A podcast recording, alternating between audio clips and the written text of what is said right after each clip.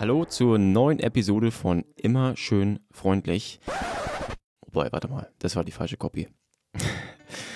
Heute zu Gast Niklas Bock von Immer schön freundlich. Das ist die richtige Line. Und damit Hello beim Was ist los Podcast. Mein Name ist Sören und auch in Folge 6 von Staffel 2 habe ich mir wieder einen spannenden Gast ans Mic geholt. Naja, also bei Niklas war mir schon frühzeitig klar, dass ich gerne mal mit ihm plaudern wollen würde. Ich hatte ihn auch schon für Staffel 1 auf dem Zettel gehabt, ehrlich gesagt, aber irgendwie, ja, nicht so richtig getraut oder noch nicht so den richtigen Ansatzpunkt gehabt, weil man ja oft bei einem Gespräch, bei einem Interview auch so diesen einen markanten Punkt hat, den man gerne herausarbeiten wollen würde und der war mir irgendwie noch nicht so ganz klar. Jetzt durch seine Veränderungen in die Selbstständigkeit hat es sich für mich nach dem richtigen Zeitpunkt angefühlt zu fragen und ich finde, es ist ein sehr, ja, ich weiß gar nicht, mh, schon ein anderes Gespräch als die anderen geworden. Ich kann es gar nicht so richtig einordnen und ich habe bewusst einfach mal jetzt die ganze Aufnahme reingenommen, um nichts aus dem Kontext zu reißen und einfach dir ungefiltert zu zeigen, worüber wir gesprochen haben. Teilweise sind wir auf jeden Fall sehr abgedriftet und ich bin mir nicht ganz sicher, ob das noch viel mit Triathlon zu tun hat. Auf jeden Fall gibt es eine ganze Menge Real Talk, wie man so schön sagt, und auch viel Raum für lautes Denken. Jo, eine letzte Sache noch. Wundert dich nicht, dass ab und zu mal Niklas Stimme ein bisschen verzerrt ist. Warum das ist, wissen wir ehrlich gesagt auch nicht. Ist auch noch nicht so passiert. Ist zum Glück auch nicht oft und auch nicht lange jeweils. Deswegen äh, hoffe ich mal, dass es zu verschmerzen ist. Also, ich bin gespannt, wie du die Folge findest und damit zoomen wir jetzt mal ins Gespräch rein. Niklas, ich weiß nicht, ob du dich noch daran erinnern kannst, wann wir zum ersten Mal Kontakt eigentlich hatten. Ich habe mich daran erinnert, äh, nachdem du das nochmal in irgendeinem Kommentar geschrieben hast, dass das auf äh, Rügen gewesen ist vor dem Ironman 73, äh, wo ich mit Nils Frommholt gewesen bin. Und ich meine, du hast ein Gewinnspiel damals irgendwie initiiert und hattest dann eben Profis angefragt, äh, ob sie das irgendwie äh, streuen können oder ob sie Teil davon sein können. Und äh, weil ich damals noch für die Sachen Ansprechpartner bei Nils war, hatten wir, glaube ich, da Kontakt. Ja, das ist perfekt eigentlich zusammengefasst ich glaube, das sind zwei verschiedene Sachen. Einmal, das in Rügen war ein bisschen später. Ich glaube 2017 oder 18. Da hatten wir uns mhm. dann live gesehen, aber ich glaube nicht so richtig gesprochen. Und das andere war völlig richtig. Äh, meine damalige Trivision-Kampagne, das hatte ich mir damals ausersponnen und genau Nils angeschrieben und dann hast du mir zurückgeschrieben. Und ich fand das total klasse damals, dass äh, überhaupt da geantwortet wurde und äh, du da ja auch dir, ich habe mir nochmal die ganzen E-Mail-Verläufe angeschaut, sehr, sehr ausführlich auf meine extrem überladenen E-Mails geantwortet hast. Äh, hm, was, nicht, ja, was nicht selbstverständlich war.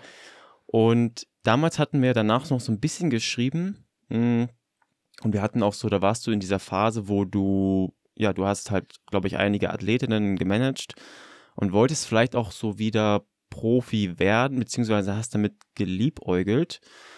Und ich habe, ja, wir hatten kurz im Vorgespräch, äh, hatten wir über die Plattfuß-Folge äh, geredet und da fiel das Wort Findungsphase. Und als ich damals mit dir geschrieben hatte, ich kann mich noch wirklich sehr gut daran erinnern, dann saß ich in so einem Berliner Café und dann hast du mir so geantwortet dann noch einmal und dann hatte ich so das Gefühl, Mensch, da, da sucht jemand noch nach dem Richtigen. Und würdest du sagen, du bist jetzt angekommen? Ähm, ja, die Frage ist ja immer, wo. Also, ja, wo? Äh, wo? bin ich angekommen? Ich mache im Moment äh, zu 100% Sachen am Tag, die mir Spaß machen. Und äh, das fühlt sich jetzt für den Moment gut an. Und äh, für den Moment äh, möchte ich da, wo ich gerade bin, erstmal nicht mehr weg. Also von daher bin ich wenn es darum geht, ob man Spaß an dem hat, was man tut, ähm, so gesehen angekommen, ja. Hm. Aber ich war es, das heißt nicht, dass ich vorher irgendwie äh, das Gefühl hatte, ich, ich wäre nicht angekommen oder so. Ist ja auch immer so eine, so, ein, ja, so eine Phrase, aber das ist schon interessant, was du sagst mit dem Spaß. Das nimmt mir nicht schon die nächste Frage vorweg. Und zwar habe ich das schon einmal in diesem Podcast hier einer Athletin gestellt. Ist eine relativ abstrahierte, einfache Frage, die aber, glaube ich, schwer zu beantworten ist. Warum machst du das, was du gerade machst? Jetzt hast du das schon mit Spaß beantwortet. Ich würde mal den zweiten Teil der Frage noch hinterher schieben. Warum erst jetzt?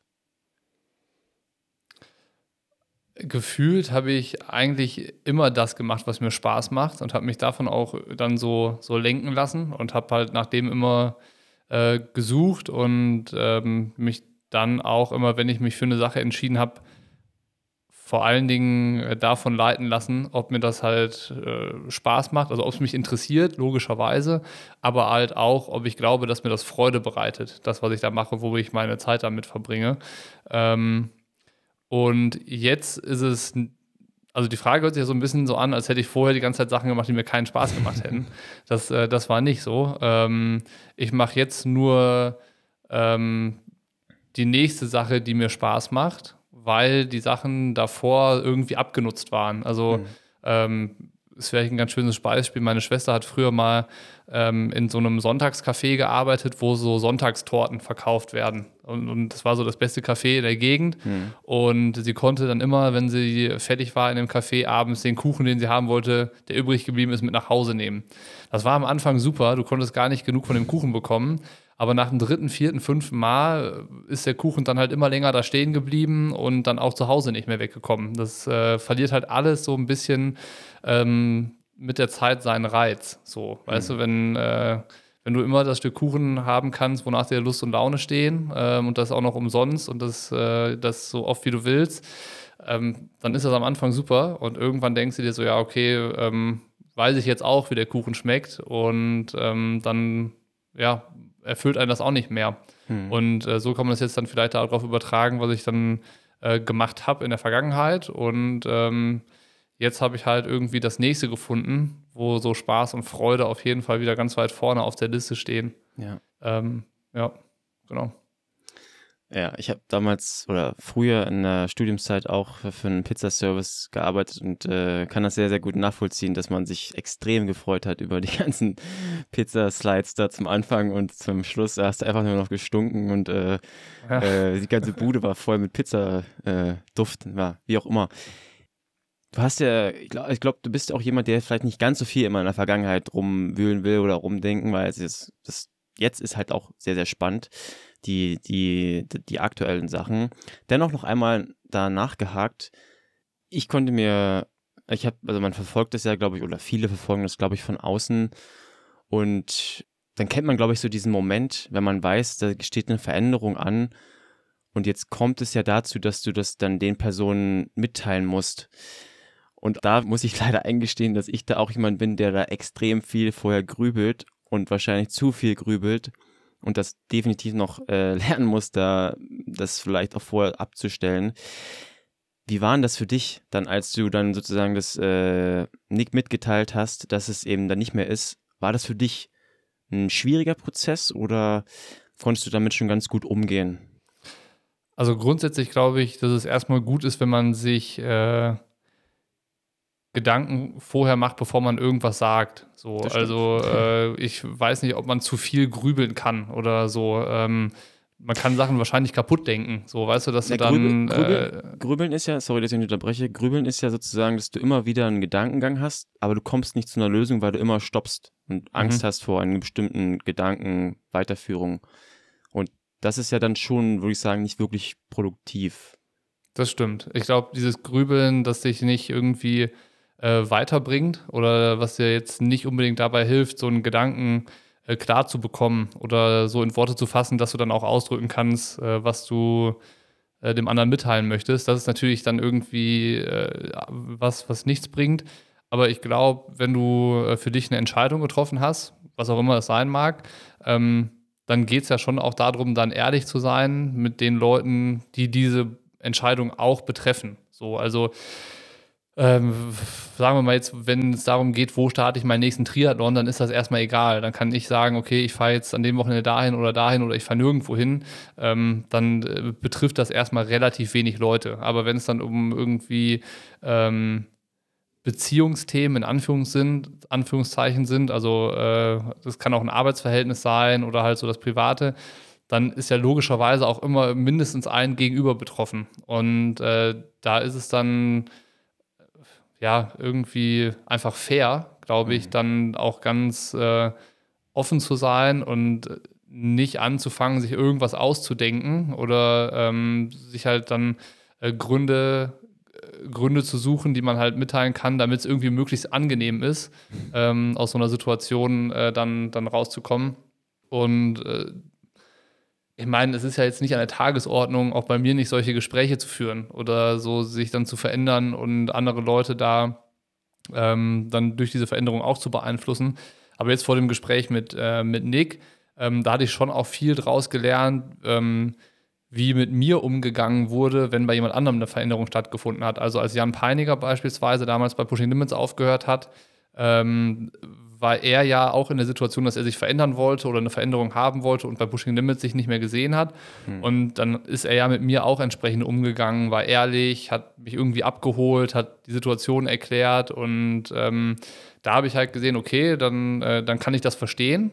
So, ne? Dann hat das bei mir irgendwie zu, zu einer Stimmung gesorgt, die irgendwie in Ordnung war. Also ich habe mich jetzt nicht darüber gefreut, dass er aufhört, aber ich, ich habe es verstanden, warum es so ist.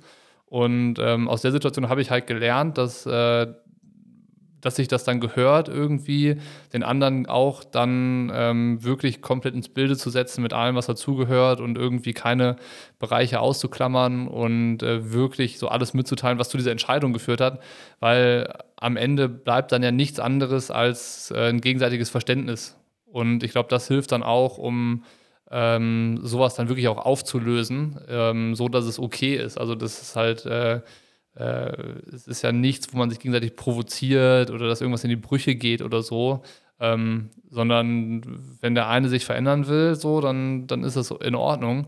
Und äh, dann hilft das aber auch, ist es nur dann fair, das auch mitzuteilen, warum es so ist. Also dieses, dieses Sprichwort, äh, Reisende soll man nicht aufhalten, das habe ich in meinem Leben schon ziemlich häufig gehört. Und ähm, ich habe das wahrscheinlich, äh, also ich war öfter der Reisende, anstatt derjenige, der irgendjemand hätte aufhalten können. Aber ähm, von daher habe ich irgendwie gelernt, mit den Situationen dann umzugehen, halt auch beispielsweise, weil ich selber erlebt habe. Aber ähm, darüber nachzudenken, was sagt man und wie sagt man es und äh, welche Informationen möchte ich da weitergeben und so. Ähm, das ist dann schon, glaube ich, wichtig, dass du dann auch, äh, auch vorwärts kommst in so einem Gespräch und äh, dich dann nicht irgendwie in so einem Kreis drehst. Also ich habe dann schon das Gefühl, es so, sollte wichtig sein, dass man auch vermittelt, die Entscheidung ist wirklich sicher. Ich bin mir sicher in dem, was ich tue und in dem, was ich jetzt machen will. Und ähm, dazu gehört, das eine zu beenden, um das andere anfangen zu können. Und ähm, da glaube ich, dass es gut ist, wenn du so Klarheit auch dann äh, ja, mitteilen kannst damit der andere halt auch weiß, okay, die Sache ist wirklich zu Ende und ich muss mir jetzt hier meine Gedanken machen, wie es dann für mich auch weitergeht und so. Dass man nicht so rumstottert und einfach die Wahrheit sagt, weil man verflüchtet sich ja gerne auch in Ausreden, kennt man ja so ein bisschen in, bei lapidaren Sachen jetzt bei der Arbeit so nach dem Motto, oh nee, tut mir leid, ich klappt gerade nicht so nach dem Motto. Das stimmt ja, dass man da sehr klar das kommuniziert am besten im, im Best Case. Ja, und du, ich, ich habe es äh, so gesehen immer, wenn du, wenn du klar und ehrlich irgendwas äh, schilderst und sagst, sorry, das geht jetzt gerade nicht, äh, aus den und den Gründen, ähm, dann ist es meistens so, dass dein Gegenüber mit einem Ja, ist okay, äh, wie kann Voll. ich dir helfen oder so antwortet. Und ähm, da braucht man ähm, meistens keine Angst vor irgendwie einer Reaktion zu haben. So, und äh, ich glaube, das sind dann auch so Sachen, wo man Sachen wieder zu sehr zergrübelt, äh, wenn man äh, zu stark darüber nachdenkt und sich die Frage stellt, ja, wie könnte der Gegenüber jetzt wohl reagieren? So. Mhm. Und dann sieht man ja, ja, ja. man kann es nicht wissen und man sieht auch meistens dann nur das absolut Negativste, was passieren kann. Und äh, äh ich glaube, das macht selten Sinn, über die Reaktion von jemand anderem nachzudenken, die durch das passiert, was ich tue. Ja, jetzt muss ich einmal ganz kurz einen, einen kleinen Exkurs machen, weil das hast mir gerade eine Steilvorlage gegeben. Äh, Stichwort nochmal grübeln. Ich weiß gar nicht, warum das jetzt gerade so ein Thema ist. Das hatte ich eigentlich gar nicht geplant. Aber du hast gerade gesagt, nicht die Katastrophen ausdenken. Man sagte, glaube ich, wenn man so viel grübelt, dass man dann schon die Gedanken, die, vor der man anscheinend Angst hat, katastrophisieren soll. Also sozusagen das Schlimmstmögliche sich ausdenken. Ich komme nur gerade drauf, weil du ja auch, glaube ich, nebenbei Psychologie studierst, Studium angefangen hast. Ein Studium ist es nicht, es ist ein Lehrgang okay. äh, zur Psychologie, genau. Klar, das ist dieses Szenario, ähm, was ist das Schlimmste, was passieren kann. Mhm. So, aber das sind, glaube ich, dann nicht bezogen auf die Reaktion, die das bei anderen hervorrufen kann, sondern bei dem, was im schlimmsten Fall für mich selber passieren kann. Also welche Folgen hat das für mich selbst? So, und mhm. das äh, betrifft aber dann nicht eine Reaktion äh, für jemand anderen. Mhm. So, aber gibt es vielleicht auch unterschiedliche äh, Modelle oder Denkweisen oder so, ähm, weil oh, Katastrophen ausmalen, das ist dann schon natürlich, äh, ich glaube, wenn man, wenn man damit anfängt, dann würdest du nie irgendwie was machen. Ja. ja, da wollte ich nochmal einfach ansetzen. Das hat, das hat mich mal interessiert. Ähm, man könnte jetzt noch fragen und denkst du noch über die alte Beziehung nach, bla bla, aber das könnt ihr auch alles gerne, es gibt es ja schon in der aktuellen Plattfuß- Folge mit äh, Niklas, äh, da könnt ihr auch nochmal gerne reinhören. Äh, und da wurde das auch schon so ein bisschen nochmal aufgedröselt. Niklas, du hast gerade von Trotz gesprochen. Und mh, hm, ich würde gerne zum zweiten Mal in diesem Podcast einen kleinen, ein kleines Experiment machen. Und zwar meine nicht vorhandenen Vorleseskills präsentieren. Und beim ersten Mal war es was Selbstgedichtetes, heute nicht. Soll aber gar nicht wegen dich sein.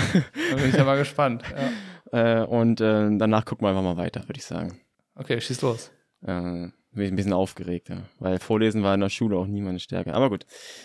Ähm, du kannst es auch auswendig vortragen und gucken, was rauskommt. nee, das wird nix. also. Mit 180 durch die Stadt, balancier besoffen auf dem Dach, eine Woche wach, tausend Flaschen Schnaps. Doch dann kommt die erste Freitagnacht, in der man passt. Früh ins Bett, damit man vom Samstag noch was hat. Damit fängt es an. Einfach mal ein Wochenende ganz entspannt. Easy, easy. Und dann kommt der erste Sonntagsbrunch. Der erste Pärchenurlaub. Ironisch gemeinte Spießigkeit. Anti-Eskalation pro Gemütlichkeit. Es beginnt ganz harmlos mit einem Spieleabend, aber ändert in Gesprächen über Risikoanlagen. Anlagen. Sagt dir was? Ja. Der Rest meines Lebens von äh, Kummer mit Max Rabe. Ja. Ja, ist ein super Song. Ja, ähm, tatsächlich. Sehr, sehr gutes Lied. Ja, kann ich nur empfehlen, Kummer. Äh, wir waren noch übrigens äh, in, aus dem letzten Konzert in der Wuhlheide. Das war auch eigentlich, ja, war eins meiner Highlights, würde ich sagen, äh, 2022. Aber mh, mm, warum ich dir das jetzt vorgetragen habe, jetzt fragst du dich jetzt wahrscheinlich. Ich habe in der Recherche, habe ich zufällig den Song gehört und musste irgendwie an dich denken dabei. So nach dem Motto, weniger Krawall und mehr Gelassenheit. Da habe ich mich gefragt, so, ob das für dich sich auch so nach dem neuen Niklas Bock anhört.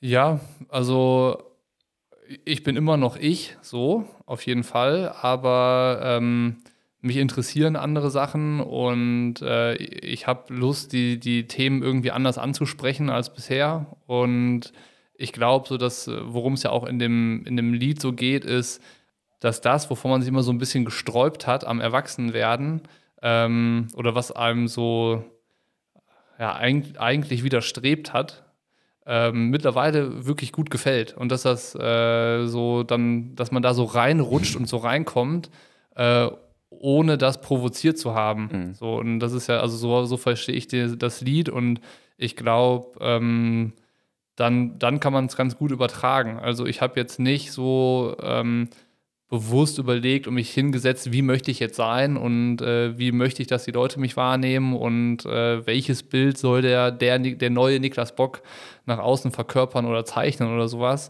sondern ähm, es ist so die, meine persönliche Entwicklung, glaube ich, dass ich das jetzt so mache und dass das, was äh, was mir wahrscheinlich vor, vor ein paar Jahren irgendwie noch nicht getaugt hat oder was mich noch nicht interessiert hat oder was mir so noch nicht gefallen hat, ähm, jetzt irgendwie äh, halt wirklich, was mich wirklich interessiert und ähm, was ich auch äh, zeitgemäß finde und, und so. Also, ähm, wo, womit ich mich einfach wohlfühle, wenn ich so in der, äh, in, in, der Öffentlichkeit was mache. Und ich meine, meine Arbeit ist es, in der Öffentlichkeit was zu tun, mhm. Sachen zu veröffentlichen und äh, Leute irgendwie mitzunehmen in, durch die Triathlon-Welt und das in unterschiedlichster Art und Weise. Und äh, natürlich will ich dann, wenn ich auf irgendeinen Veröffentlichen-Button klicke, mich damit halt auch voll identifizieren können und äh, da voll dahinter stehen.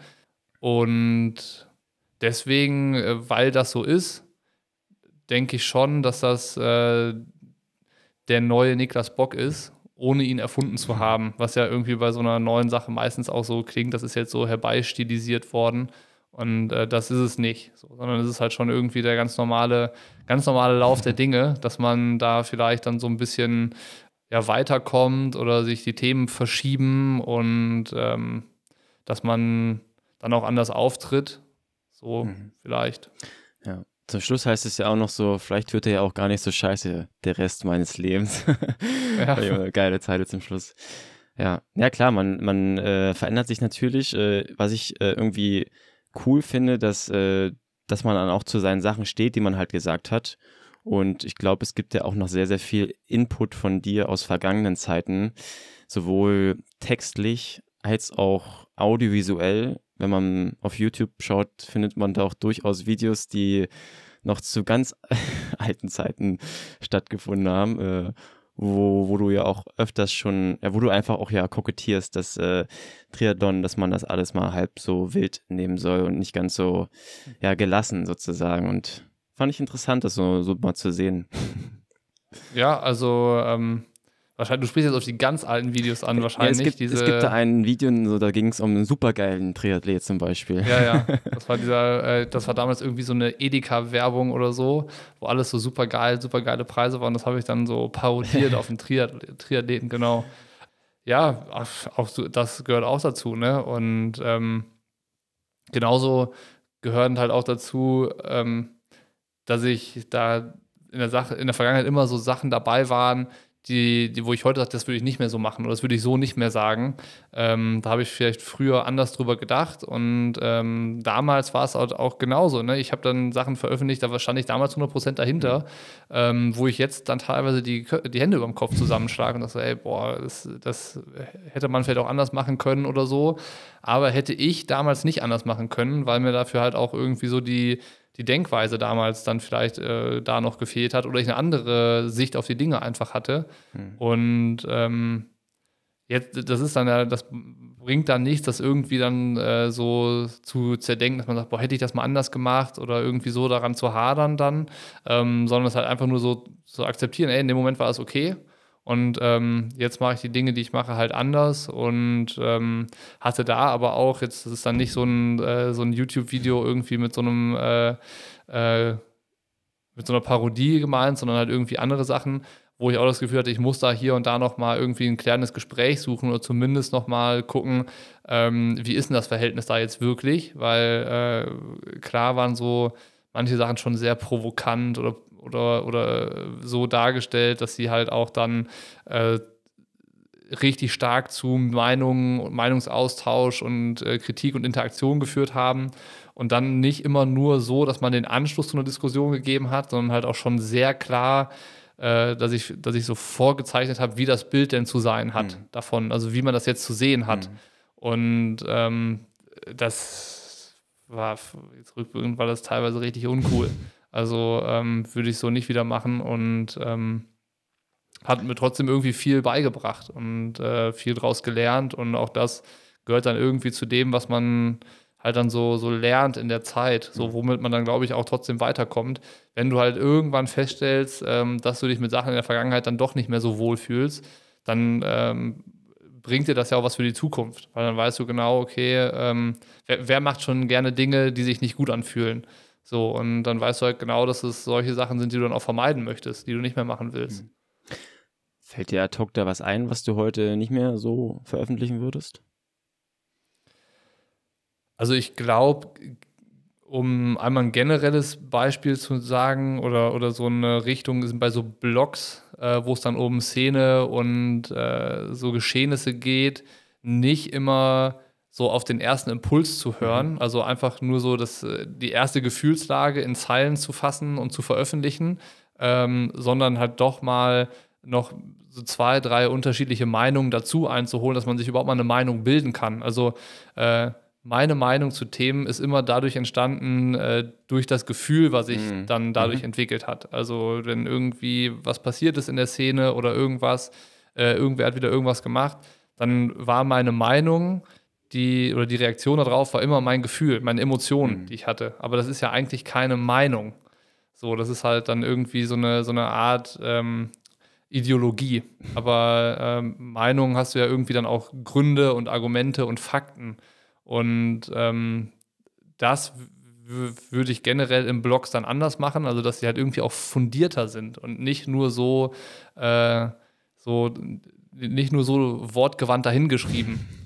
Und um es dann vielleicht ein, äh, an einem Beispiel festzumachen, ähm, zum Beispiel an, also an einem, an einem Video-Statement oder so, ähm, das war Ironman Hawaii 2019 muss das gewesen sein, ähm, wo Patrick ausgestiegen ist aus dem Rennen, wo er halt dann krank war und dann beim Radfahren rechts rangefahren ist und ausgestiegen ist, wo die Kamera auch dabei war. Ja.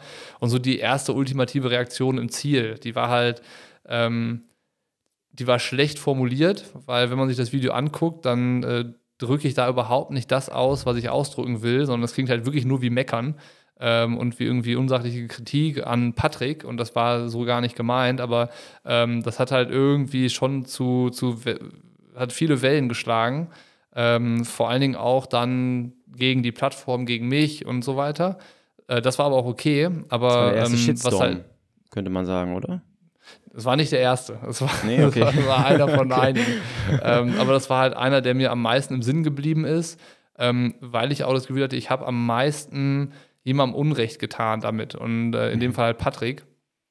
Und äh, das war schon, schon noch was, wo wir auch nochmal drüber äh, sprechen mussten irgendwie, weil ähm, klar war das irgendwie äh, für mich ein Thema. Ich glaube, für mich, mich hat das tatsächlich sogar mehr beschäftigt als Patrick dann am Ende des Tages.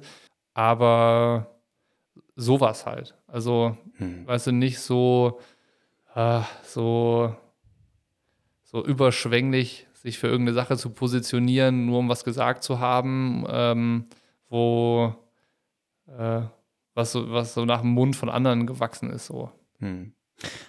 Hm. Also ich, ja, also erstmal nochmal zu dem Video, genau, kann ich mich sehr gut daran erinnern, auch an die Diskussion darunter. Äh, ich hatte mich auch mit beteiligt bei den Kommentaren. Ähm, kann ich ja so unterschreiben, wie du das jetzt gerade beschreibst, äh, wie das da gelaufen ist. Aber du hast gerade gemeint, äh, dass man das nicht nur so schnell eloquent oder so daherschreibt. War dir das früher wichtig, dass es auch, also ist Eitelkeit auch ein Thema, so dass es einfach gut klingt auch? Oder war das, ist das für dich kein ähm, Thema?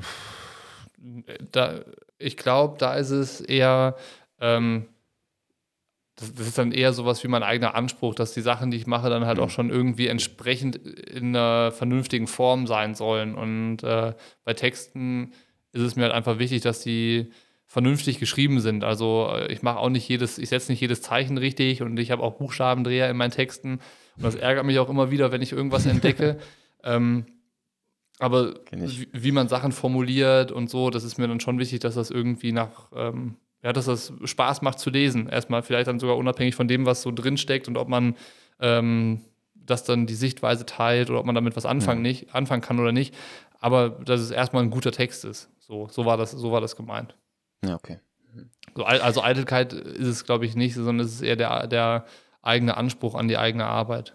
Ja, und der ist ja oft hoch. Also so geht es mir auch. Daran scheitert man dann auch öfters mal. oh, na gut. Mm, ja, Niklas, also es gibt ja, es gibt ja extrem, ich glaube, du hast es ja auch mal aufgezählt jetzt in den letzten Pushing Limit Blogs. Äh, es gibt ja extrem viele Blogs von dir und man kann sehr, sehr viel nachlesen. Man kann äh, auch viel streamen und man sieht dich in Videos. Dann habe ich mich trotzdem nochmal so gefragt, ja, wer ist denn eigentlich jetzt, wenn ich mit dir spreche, wer ist der, wir kennen uns ja jetzt nicht persönlich und viele kennen einen so, oder viele kennen dich wahrscheinlich so durch die Szene, so nicht, aber nicht so richtig. Deswegen habe ich mich gefragt, so, wer ist Niklas Bock so hinter den Kulissen? Deswegen habe ich einfach mal random drei, vier so Fragen zusammengeschnibbelt, die wahrscheinlich gar keinen Sinn ergeben, aber trotzdem äh, möchte ich einfach mal fragen. So, also nach dem Motto, würdest du eher sagen, dass du intro oder extrovertiert bist und woran erkennst du das? Oh, gute Frage. Ähm, also, ich glaube, ich bin eher introvertiert. Ähm, und woran ich das erkenne, ist, ähm, wenn es jetzt irgendwie mal zu Anlässen kommt mit größeren Gruppen, also äh, wo man so zusammenkommt mit anderen oder so, dann bin ich da keiner, der sich irgendwie sehr aktiv oder laut ähm, beteiligt an Gesprächen oder so. Also ähm, wahrscheinlich, wenn, wenn man jetzt das kennt, was so von, von mir im Internet ist, irgendwie an Texten und an Videos und an, an Podcasts und man hört das so, dann äh, würde es mich nicht wundern, wenn man das Bild davon hat, dass irgendwie ich dann immer so äh, gerne einer bin, der Geschichten erzählt oder der so für Unterhaltung sorgt oder der andere in ein Gespräch verwickelt oder irgendwie so. Und das ist eigentlich überhaupt nicht so. Also wenn ich irgendwo mhm. bin, ähm, dann höre ich gerne zu und bin auch gerne dann da und gucke mir alles an, aber ähm, bin eigentlich irgendwie so, so eher ja, stiller Beobachter, aber mhm. gar nicht so aktiv Teil vom Geschehen, so richtig.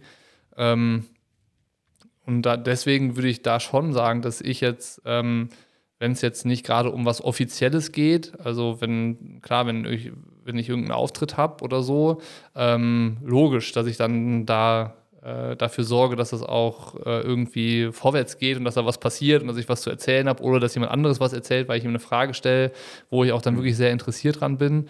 Ähm, aber bei so den äh, Sachen, die du jetzt, glaube ich, meinst mit der Frage, wie ist der normale Niklas Bock oder das, was du meinst so mit hinter den Kulissen, ähm, da bin ich echt ruhig. Also äh, da bin ich echt gerne alleine. Und da ja.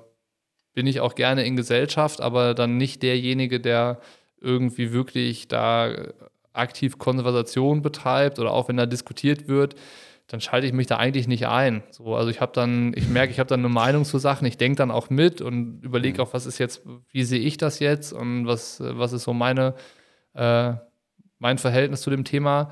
Aber ich teile es dann echt eigentlich nicht mit. So und ähm, ja, das, das, so kann ich die Frage beantworten, ob ich glaube, dass ich intro oder extrovertiert mhm. bin und woran ich das festmache. Ja. Ich habe mir das so ein bisschen gedacht und damit spiegelst du so ein bisschen meine Gedanken und also so wie es mir geht, dass man eher so am Rande des Raums steht, wenn man so in einen Raum reinkommt, statt jetzt High Life in der Mitte sozusagen rumzutanzen. Mhm.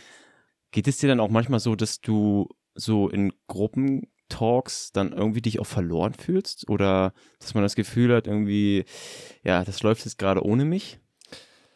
Ähm, so, da, also du meinst, dass ich jetzt, äh, dass ich mich überflüssig fühle? So? Ja, also mir geht es teilweise so, dass man, also ich, ich sehe das, ich bemerke das ganz oft so, wenn man in Gruppen ist, dass an, zum Anfang ist es oft so, dass man Konservation läuft, es wird teilweise gefragt und manchmal so im Laufe des Abends des Gesprächs ebbt das so in so ein Gespräch, wo einfach nur noch jeder erzählt, ohne dass Fragen gestellt werden. Und dann nehme ich mich oft in solchen Situationen raus. Da habe ich mich gefragt, so ob bei mir irgendwas falsch läuft, so, dass ich einfach nicht Bock habe, mehr zu erzählen. Oder ob das so ein gesellschaftliches Ding ist, so. Hast du das auch schon mal gemerkt?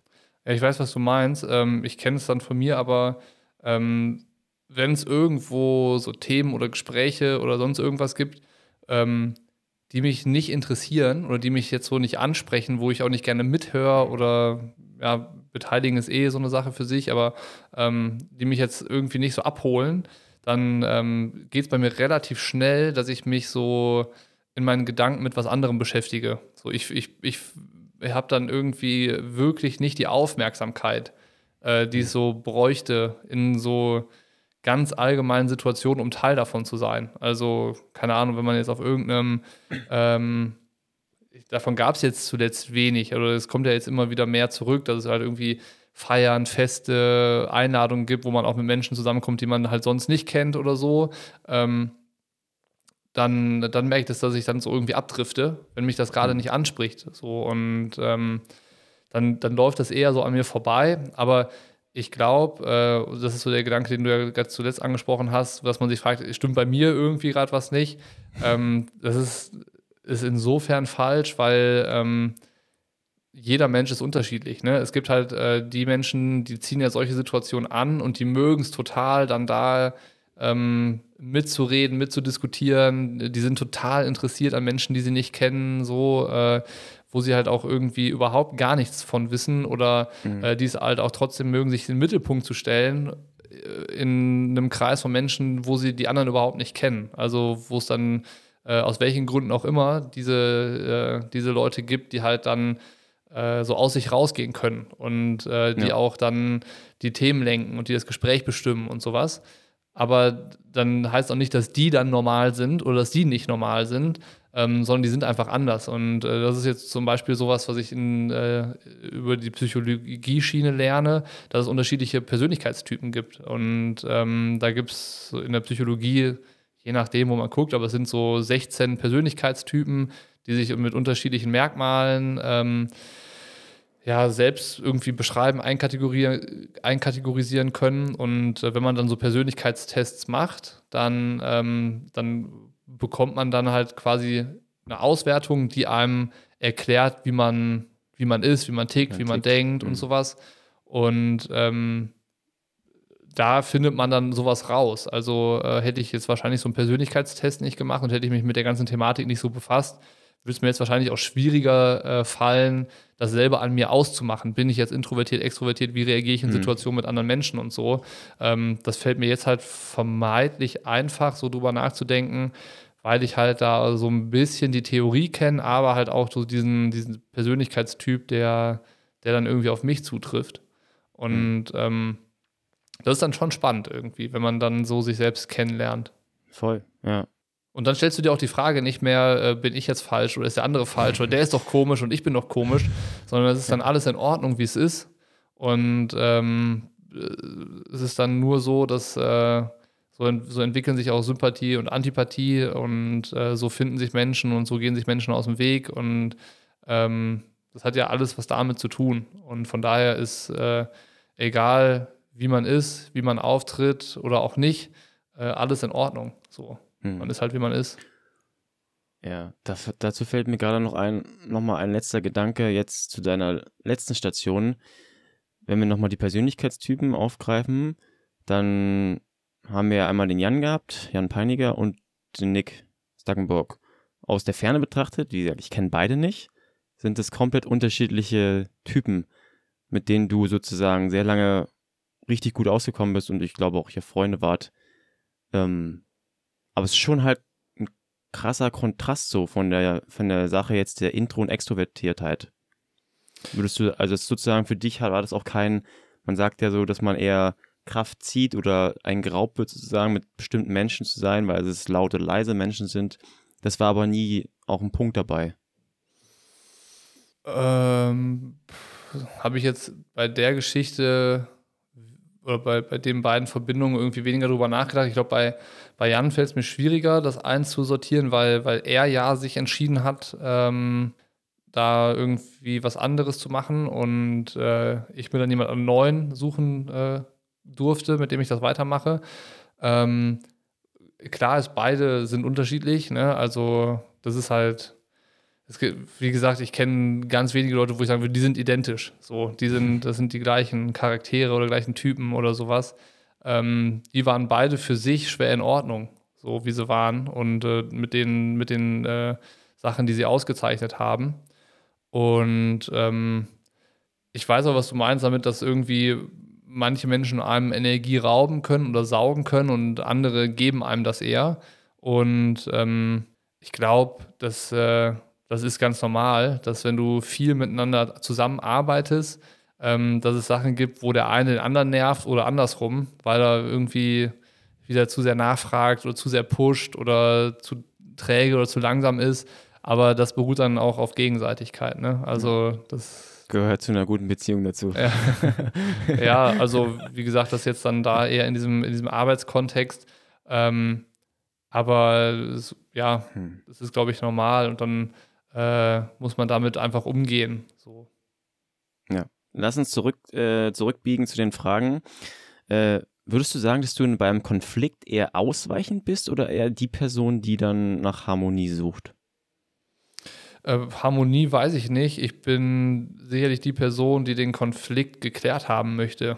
Also, ähm, wenn ich halt merke, es gibt ein Problem, also das wird entweder von jemand anderem an mich rangetragen oder ich habe das Problem ausgemacht, dann, ähm, mhm. dann will ich, dass das geklärt ist. So, also ähm, ich bin dann weder so, dass ich äh, da eine Diskussion scheue oder der Sache aus dem Weg gehe oder ähm, versuche das bloß nicht anzusprechen und ganz schnell zum nächsten Thema zu kommen, damit man äh, da der unangenehmen Situation äh, vielleicht aus, äh, ausweichen kann. Ähm, mhm. Sondern schon, wenn irgendwie was äh, gerade nicht stimmt oder so, äh, und geklärt werden muss, dass das dann auch geklärt wird und zwar so, dass es auch geklärt ist und nicht so dieses, ja, ja, ist jetzt auch in Ordnung und dann ist es doch nicht in mhm. Ordnung, sondern ähm, dass wirklich auf, dass das äh, wirklich sich so anfühlt, als wäre jetzt alles wieder klar. So. Hm. Als wäre der Konflikt ähm, aufgelöst. Ja, ja. Okay. Und mh, mm, du hast geschrieben, dass du Dinge verpassen möchtest und auch öfter mal keine Meinung haben möchtest. Zwischen den Zeilen hast du das hier und da jetzt schon, glaube ich, ähm, begründet. Aber woher, woher kommt dieser Gedanke? Ich glaube, das kommt auch daher, ähm, dass ich einerseits immer versucht habe, am Puls der Zeit zu sein. Also, dass ich wirklich immer versucht hatte, so überall Augen und Ohren zu haben, um so alles mitzubekommen, um mhm. auch dann schnell reagieren zu können, um auch schnell irgendwas zu sagen zu haben. Hm. Und ähm, ich glaube, dadurch, dass ich das eine ganze Zeit lang so hatte und dass mich das so getrieben hat, hat mich das auch immer mehr angestrengt und ich habe halt gemerkt, wie schwierig das ist, dem, ähm, dem auch so zu entsprechen. Also diesem, ich weiß über alles Bescheid und ich bin hm. Experte hm. in möglichst vielen Dingen und ähm, habe die, die Szene so komplett im Blick und weiß über jede Entwicklung Bescheid und über jeden Gossip, der so gesprochen wird und sowas. ähm, das, das, das, das auf der einen Seite und auf der anderen Seite, dass es halt eine Masse an Quellen gibt. Also äh, ich kann halt über so viele Kanäle mich berauschen lassen äh, von, also ich spreche jetzt da über Triathlon, weil das halt so ja meine, meine ja, Welt ist. Ja. So und, ähm, Bubble, und ähm, das ist so das, was ich jetzt damit meine, dass man sich da von so vielen Einflüssen halt irgendwie äh, ja, berauschen, berieseln lassen kann, leiten lassen kann.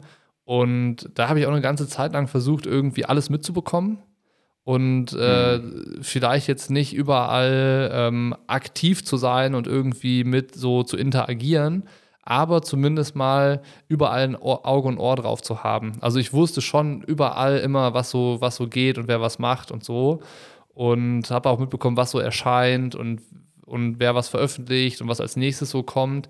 Ähm, und das ist aber dann immer mehr geworden. Und das ist mittlerweile so viel, dass ich irgendwann, irgendwann angefangen habe, so auszusortieren und, äh, und überlegt habe, ja, was, was bringt mir jetzt wirklich noch was? So, und äh, das ist dann eher so, die, so eine ähm, bewusste Entscheidung, die Zeit, die ich noch habe, um mich mit, äh, mit Triathlon zu beschäftigen und mit Sachen, die so, die so passieren, ähm, muss das alles sein oder ist das eine, eine kleine Auswahl an, an, an Quellen, die ich irgendwie noch, mhm. äh, die ich noch konsumiere? Und äh, das ist tatsächlich im Triathlon richtig wenig geworden. Also so viel selbst aktiv so ähm, im Triathlon-Kontext konsumiere ich da nicht mehr. Und ähm, führt erstaunlicherweise nicht dazu, dass ich das Gefühl hätte, ich würde wahnsinnig viel verpassen, sondern äh, es ist halt eher so, okay, ich entscheide mich bewusst dazu, was zu hören oder was zu lesen oder was anzuschauen, aber immer mit dem Ziel, dass ich auch was erfahren will.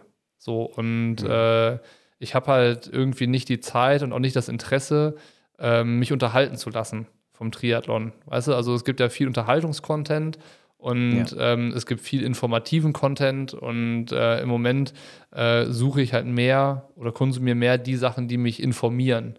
Und äh, das dann über Themen, die mich natürlich interessieren. Aber mich dann unterhalten zu lassen, das liefert mir der Triathlon-Sport an sich, also so der, das Erlebnis, Sport zu machen und der Wettkampf da zu sein, den Leuten ins Gesicht zu gucken, die das machen und sowas, das, das Live-Erlebnis sozusagen. Aber ähm, mehr als das brauche ich kein, kein Entertainment aus dem Triathlon. Deswegen ist das alles so das, was bei mir dann so durchs, durchs Raster fällt.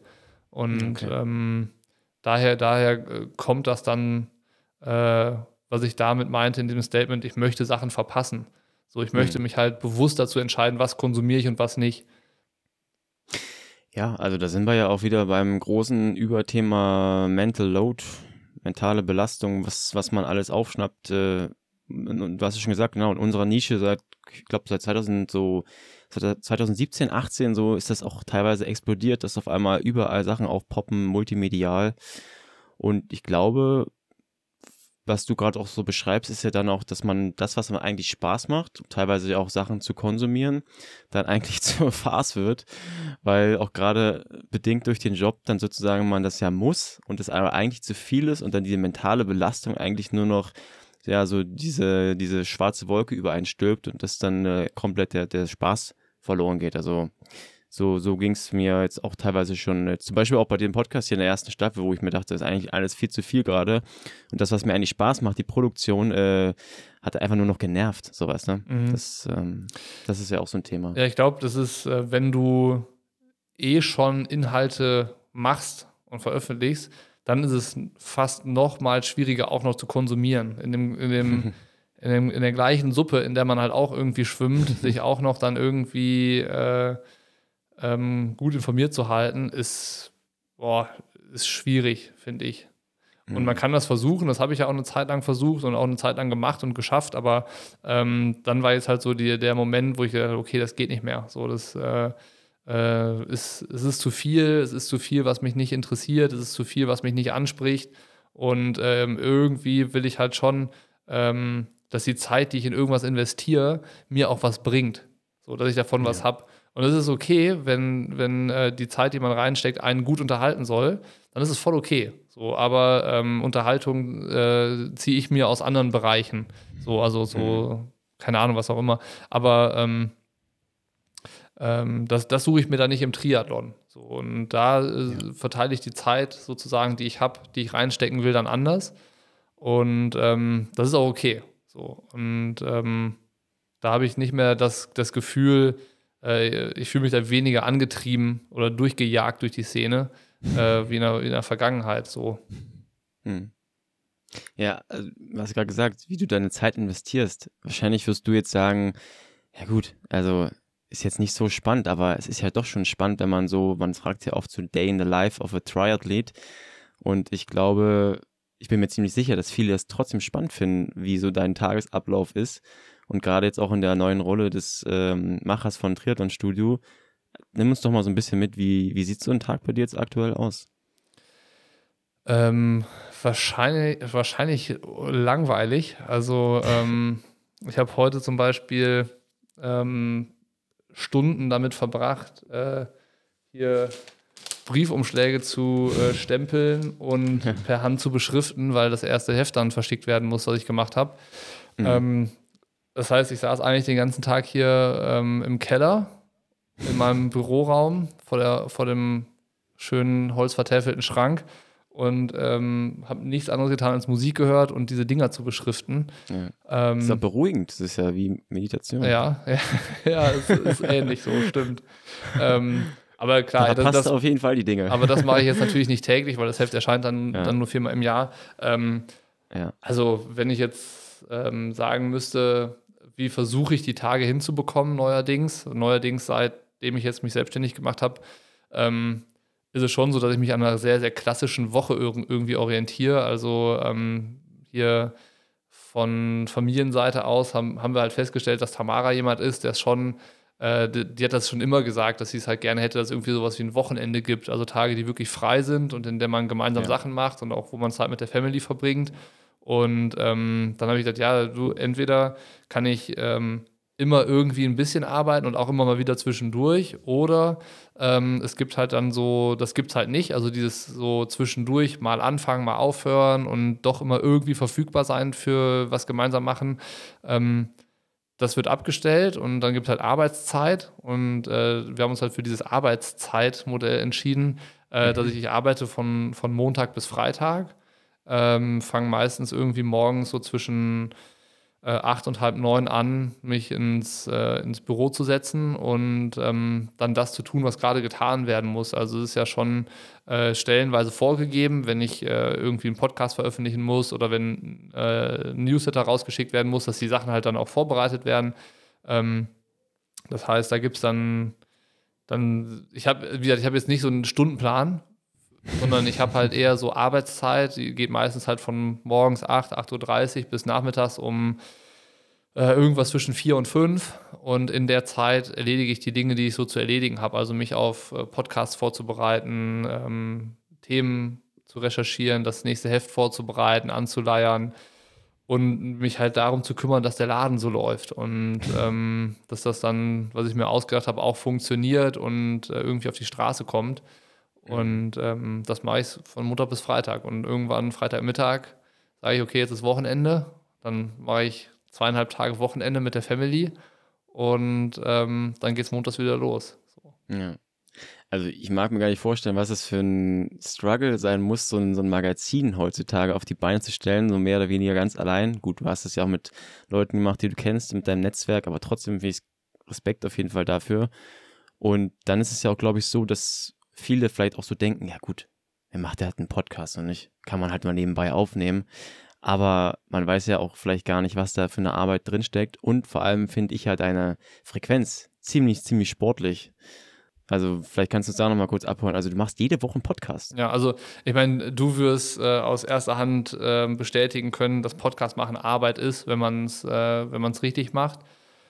Genau, also zu, zu dem Podcast, ich mache den wöchentlich und ähm, mir war es halt wichtig, als ich den mir irgendwie überlegt habe, was soll das für ein Podcast werden, dass ich die Gespräche so vor Ort machen kann, also dass ich die Leute treffe. Mhm. Und äh, ich wohne halt irgendwie sehr abgeschieden im südlichsten Teil von Deutschland, im Allgäu, und hier kommt halt fast nie jemand hin, sei es ist irgendwie Allgäu-Triathlon.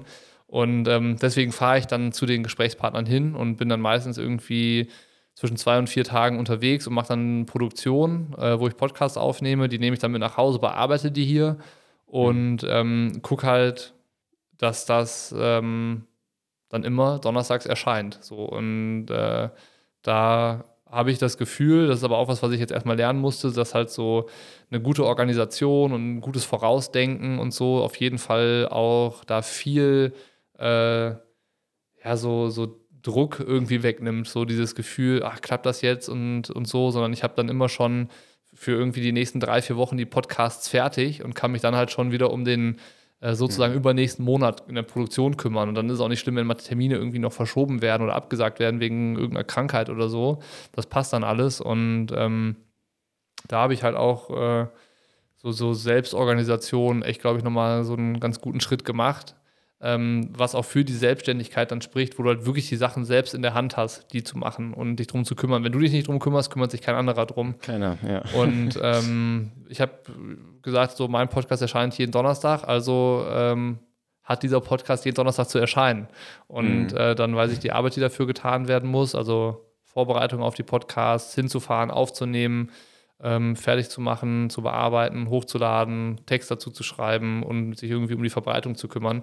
Und dann bist du halt, wenn du so einfach mal, äh, habe ich es in, in Interesse halber gemacht, wie viel Arbeitszeit in eine Podcast-Episode fließt und ähm, ich kann sagen, es sind zwei Arbeitstage, die ich dann irgendwie in eine Podcast-Episode stecke. So und ähm, da ist jetzt noch nicht mal mit eingerechnet, wenn ich irgendwo ähm, jetzt nächste Woche fahre ich nach Hamburg, da bin ich sieben Stunden unterwegs. So, das, mhm. das ist so diese Zeit im, ähm, im, ja. im, Zug sitzen und irgendwie andere Themen bearbeiten, ist dann da nicht mit eingerechnet, sondern das ist wirklich so die harte Arbeitszeit für eine Podcast-Episode. Und ja. dann ähm, mag das sein, dass es für Leute schwierig ist zu verstehen, dass das Arbeit ist, ähm, weil nachher ja nur irgendwie 60 bis 90 Minuten rauskommen.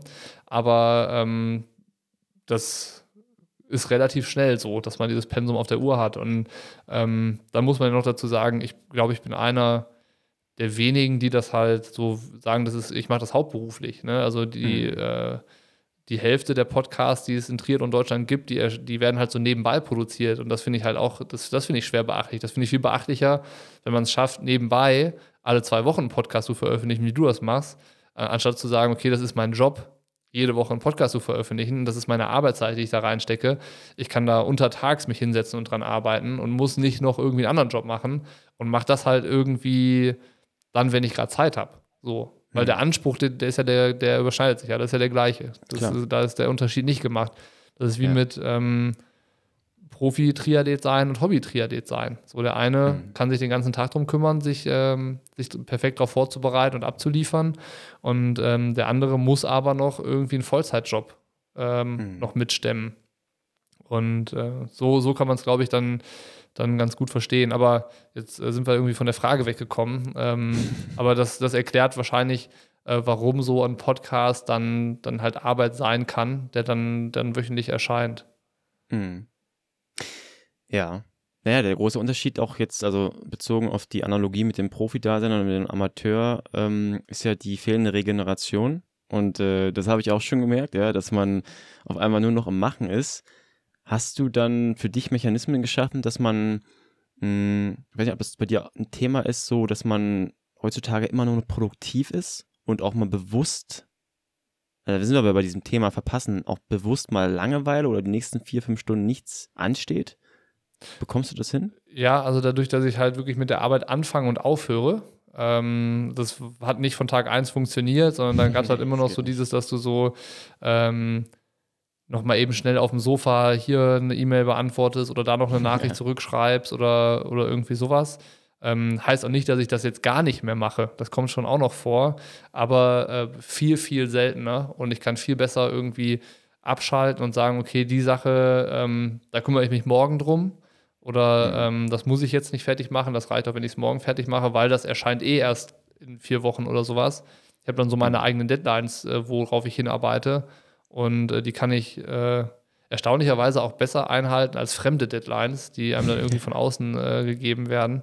Ähm, und das, das funktioniert so ganz gut. Und auch an, dem Woche, an den Wochenenden habe ich jetzt nicht das Gefühl, ähm, dass ich dann immer geistig eher gerade bei irgendwelchen Themen von der Arbeit mhm. bin oder so, sondern ähm, da, da, bin ich dann schon voll bei der Sache, wenn wir es mit der Family machen.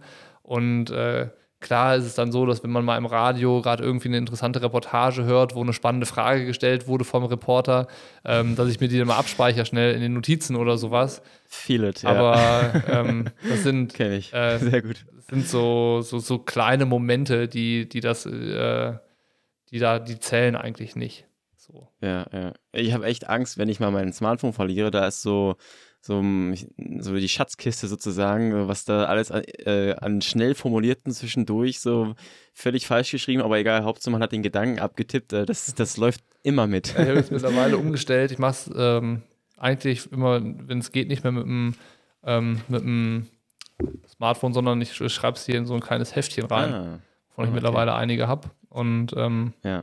Ja, das ist auch. Genau, das ist dann schön. zumindest mal dann immer noch mal einen Ticken bewusster gemacht als schnell, schnell nur ins Smartphone. Aber ich habe es ja. auch noch nicht immer zur Hand, das muss ich mir noch angewöhnen. Mhm. Ja, siehst du, bei mir ist es ja der Schutzmechanismus, dass ich das in, in Staffeln mache und dann ist sozusagen immer schön freundlich. By the way, warum der Name eigentlich? Immer schön freundlich, äh, der Name. Ich habe halt nach einem Namen gesucht, wo nicht Triathlon drin steckt so und der auch nicht verspricht, dass es um Triathlon geht oder irgendwie sowas, ähm, sondern ich habe halt gesagt, die Art und Weise von dem Podcast soll halt immer schön freundlich sein, also dass man mit dem Gegenüber immer irgendwie auf Augenhöhe ist und respektvoll umgeht und äh, dass man auch dann äh, so freundlich ist, ihn zu Hause zu besuchen, um ähm, das Gespräch aufzunehmen. Ähm, und so ist der, der Name entstanden. Ich, ich, das, also dieses immer schön freundlich hat so zu den Gedanken gepasst, wie ich mir den Podcast vorgestellt habe, die Art und Weise, wie ich den machen möchte und äh, wie, äh, wie der Umgang mit den Gästen ist und sowas. Das äh, immer dieses immer schön freundlich impliziert für mich auch so ein bisschen, dass man sich selbst zurücknimmt und so, dass man äh, dem zuhört. Genau, sowas, äh, dass man dann eher ähm, höflich ist und freundlich ist und den anderen reden lässt und sagt so, ich habe mal, ich bin interessiert und ähm, deswegen, deswegen stelle ich dir freundlich meine Fragen, dass du sie auch hoffentlich ehrlich beantwortest. Ähm, hm. so, so ist das irgendwie das Synonym für den Podcast. Immer schön freundlich. Okay. Das ist sozusagen immer schön freundlich mit einem offenen Ende dann, oder? Was ich mir selber gefragt habe und auch bei anderen Podcasts mich frage, naja, also es wird irgendwann, ist ja alles erzählt oder gibt es genug Leute, weißt du? Ja, also. Hast du dir darüber Gedanken gemacht? Ja, auf jeden Fall. Also es ist ja so, ich, wenn ich jetzt, ähm, ich habe gesagt, ich mache, meine Selbstständigkeit ist erstmal ähm, angelegt auf ein Jahr. Also ich habe mhm. gesagt, das Ganze muss innerhalb von einem Jahr so funktionieren, dass es aus wirtschaftlicher Sicht halt auch für uns als Familie funktioniert, dass das äh, mein Einkommen ist als Selbstständiger und äh, wenn ich da Arbeit reinstecke, dann soll die auch muss die ja bezahlt sein, weil sonst ähm, muss man seine Selbstständigkeit in Frage stellen. Und ähm, das heißt, dieser Podcast ist auch erstmal ausgerichtet auf dieses eine Jahr und bedeutet, ich muss äh, ein bisschen mehr als 50 Episoden veröffentlichen. Es gibt eine ganz kleine Pause von zwei Wochen im Sommer. Das mhm. heißt, 50 Episoden muss ich jetzt innerhalb von einem Jahr veröffentlichen. Und ähm, dankenswerterweise habe ich einen Dauergast mit Sebastian Kienle. Das heißt, äh, zwölf Episoden davon sind schon mal äh, vergeben ja. und es ja. bleiben 38. Und die 38 interessanten Gesprächspartner findet man im Triathlon. Und das sind ja auch nicht nur Profis, sondern auch Trainer und andere Persönlichkeiten so aus dem Sport ähm, wo ich finde, dass sie was zu erzählen haben, dass man sich von denen irgendwie was abschauen kann, was, was Interessantes von denen lernen kann. Und mhm. ähm, die kriegt man hin. Und für Jahr zwei, das dann hoffentlich kommt, äh, ist es sicherlich so, dass es einen neuen Dauergast geben wird, ähm, dass es auch dann äh, Gesprächspartner zum zweiten Mal gibt. Und natürlich kommen hoffentlich innerhalb von einem Jahr neue interessante Menschen in den Triathlon. Mhm. Gleichzeitig kann es auch passieren, dass dann irgendwann mal Sportler oder Persönlichkeiten aus anderen Sportlern auftauchen. Also, dass man halt sagt, okay, es sind vier bis fünf Podcast-Episoden im Monat und davon ist halt eine immer mit einem ähm, Fremden, also Triathlon-fremden Sportler, ähm, der aber trotzdem halt irgendwie ein Standing hat und äh, was, was vermitteln kann. Und ähm, da habe ich schon überlegt, was passiert denn dann? So, also ich will jetzt, ich hatte auch überlegt, dann äh, eine feste Besatzung irgendwie, dass man halt sagt, man hat, man unterteilt das Jahr in vier Abschnitte und ein Abschnitt hat ähm, zwölf Folgen, also so, sowas wie Staffeln, wie du hast. Und ähm, die Gäste bleiben die gleichen. Also ich habe zwölf Podcast-Gäste ja, okay. für ein Jahr und mit jedem Podcast werden vier, mit jedem Gast werden vier Podcasts gemacht. Ähm, und das wäre vielleicht auch ein Modell fürs zweite Jahr, äh, dass man so sich. So halt wie die, die Shortcuts sozusagen, ein bisschen angelehnt daran. Genau, dass du dir halt dann ja. eher guckst, ähm, wer sind die interessanten Persönlichkeiten, was sind dann Überthemen für die einzelnen Staffeln, Staffeln und dann gehst du die mit denen durch. Aber das ist dann so Zukunftsmusik, aber habe ich schon auf jeden Fall bedacht.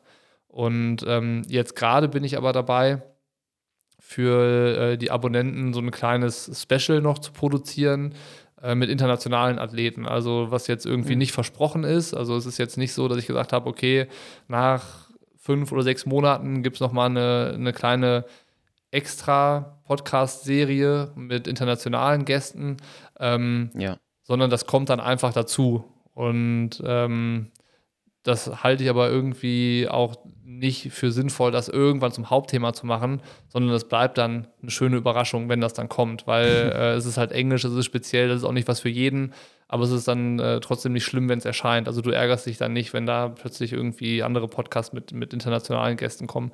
Ähm, mhm. Von daher wird es schon irgendwie sich an dem deutschsprachigen Triathlon-Bereich weiter orientieren.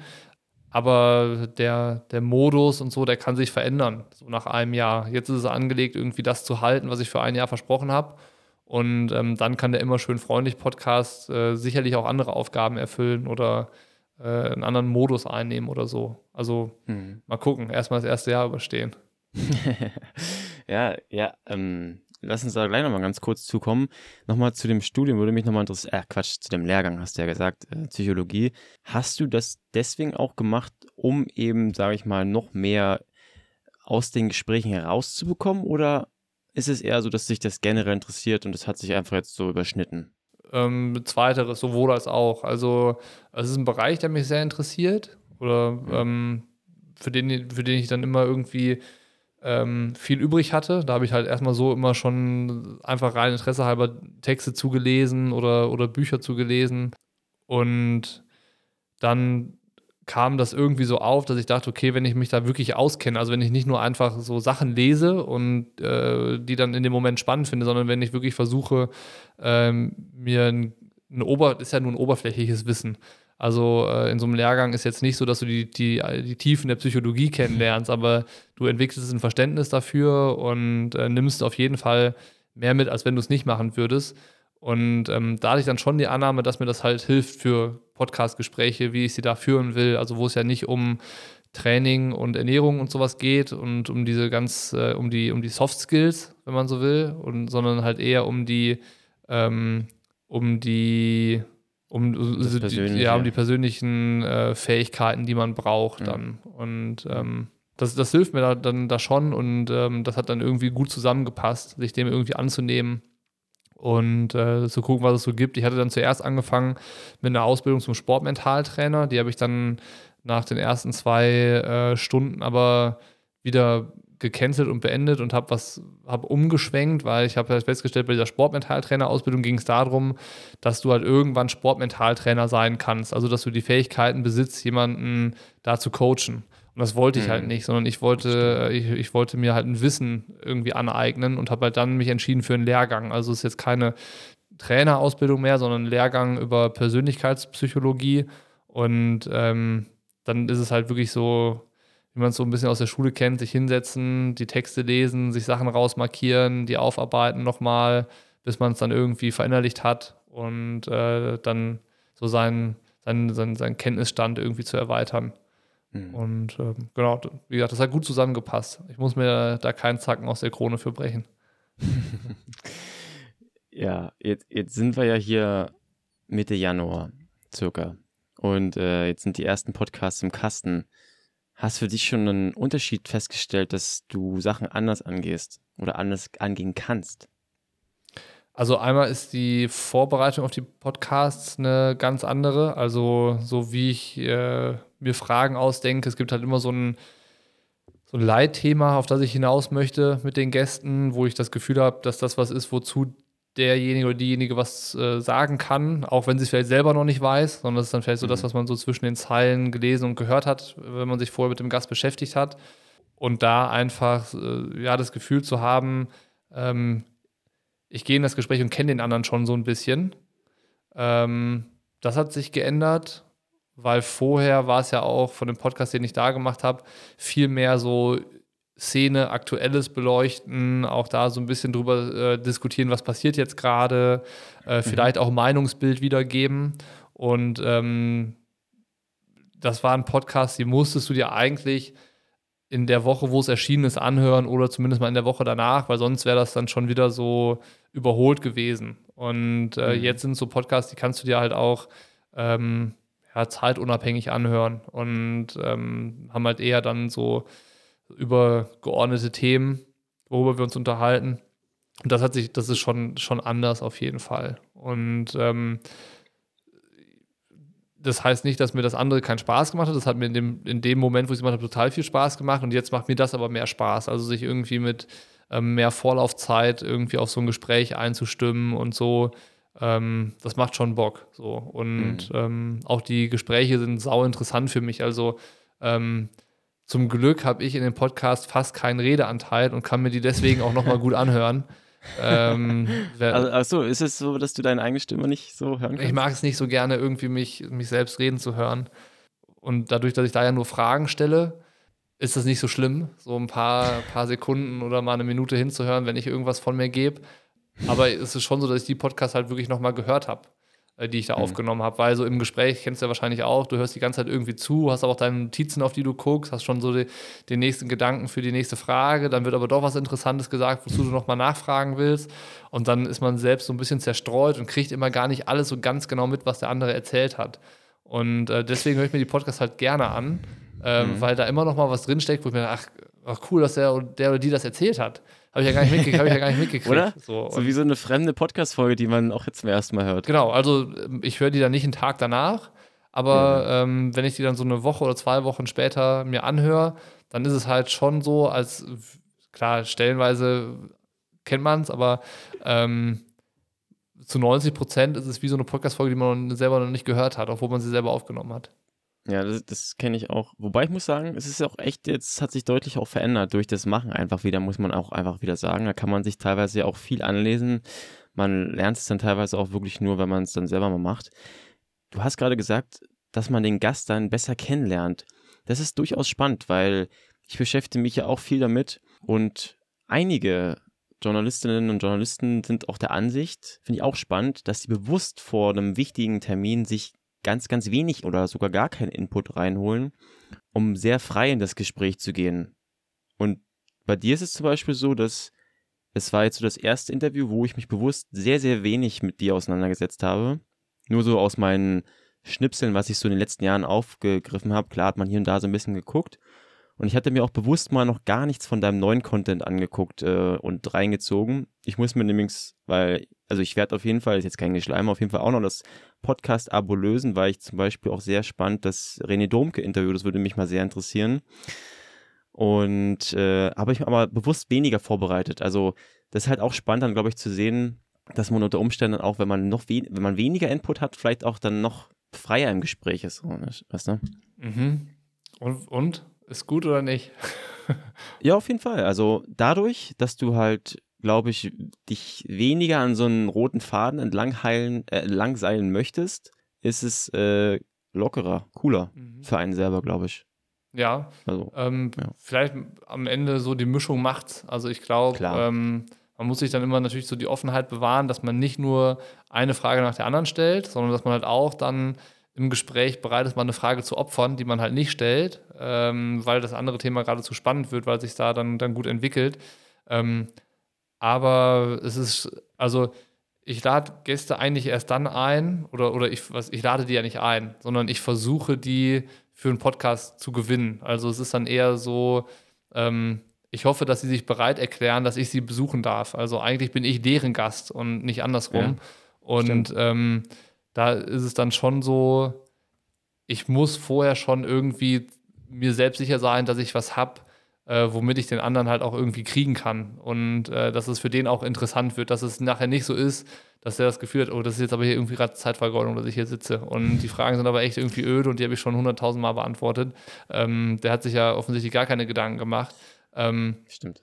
Von, von daher versuche ich da schon äh, die Vorbereitung irgendwie zu haben, so, auch weil es mir Sicherheit gibt vor den Gesprächen, ähm, dass ich einfach so ein bisschen weiß, worauf möchte ich hinaus und ähm, dann aber klar zu gucken, dass das nicht so einsilbig wird, irgendwie Frage-Antwort-Spiel, sondern halt dann da auch die Sachen aufzugreifen, die gesagt werden. Mhm. So, das ist dann dieses Thema gut zuhören, was wird gesagt und ähm, da dann auch mal weitergehen und dann erst zurück zu den Fragen zu kommen und so. Ähm, ja, aber ich, was ich mal spannend finden würde, wäre, einen Podcast-Gast einfach zugeschustert zu bekommen, ohne vorher zu wissen, wer ist das denn? Also, weißt du, so, also jemand entscheidet für mich, mit wem ich einen Podcast aufzunehmen habe, mhm. auf die Art und Weise, wie ich das mache. Und ähm, ich kann mich aber nicht darauf vorbereiten. So, sondern yeah. muss dann halt aus meinem Wissensschatz irgendwie äh, plötzlich überlegen, was war denn da mal und ähm, dann, dann loslegen. Das wäre auch nochmal eine Herausforderung. Mir ist gerade eingefallen, genau sowas gab es ja schon mal bei Hotel Matze. Als Stammhörerin kennst du ja das Spiel schon, dass ich ziemlicher Fanboy von Matze Hilscher bin. Und genau so eine Situation ergab sich für seine 200. Podcast-Folge. Da kam als Überraschungsgast Harald Klöckner. Und ich kann dir sagen, ich habe mich vorher mit ihm überhaupt gar nicht auseinandergesetzt. Und dann ist es ja auch immer so, dass es gastabhängig ist, ob man jetzt in eine Folge reinhört. Und ich habe dem trotzdem mal eine Chance gegeben und ich muss sagen, obwohl ich jetzt diesen Harald Glöckner als auf den ersten Moment betrachtet jetzt nicht sagen würde, ja, das, da will ich jetzt unbedingt alles zu wissen, war das eine der spannendsten Folgen aufgrund, dass es eben dass der Matze sich nicht vorbereiten konnte und es war spannend zu sehen, dass noch mehr diese Intimität des Gesprächs dadurch möglich wurde. Teilweise so ein bisschen ungreifbar, weil der Harald Glöckner auch durchaus eine Person ist, die vieles ganz anders denkt als der Autonormalbürger, sage ich mal. Also auf jeden Fall, glaube ich, spannende, ja, spannende, spannendes Gespräch geworden. Den Link dazu findest du auch in den Show Notes. Äh, dann ist mir noch ein Gedanke vor kurzem gekommen, als ich äh, im OMR-Podcast gehört hatte mit Joko Winterscheid. Und da musste ich auch so an dich wieder denken. Und da dachte ich mir irgendwie, irgendwie der Niklas Bock ist so ein bisschen der Joko Winterscheid. Da dachte ich mir so ein bisschen, ob das auch dieser Winterscheid-Effekt ist, weil gefühlt für mich von außen betrachtet bist du einfach so einer der bekanntesten Leute in der Szene, in der deutschen Triathlon-Szene ich weiß nicht, vielleicht siehst du das ganz anders, aber äh. für mich fühlt es sich so an, zumindest, dass natürlich das auch ein riesengroßer Benefit ist. Äh, damit ist zum Beispiel gar nicht jetzt irgendwie, äh, soll jetzt gar nicht werten klingen oder dass ich da irgendwie deinen guten Inhalt degradieren möchte. Aber da hatte, nee, also ich komme auf die Frage deswegen, weil da hatte der Interviewer, der Philipp Westermeier, den Joko Winterscheid gefragt, wie viel er denkt, wie viel Prozent des Erfolgs ist der Name, ging es um eine neue Show und der eigentliche Inhalt, also die Show sozusagen.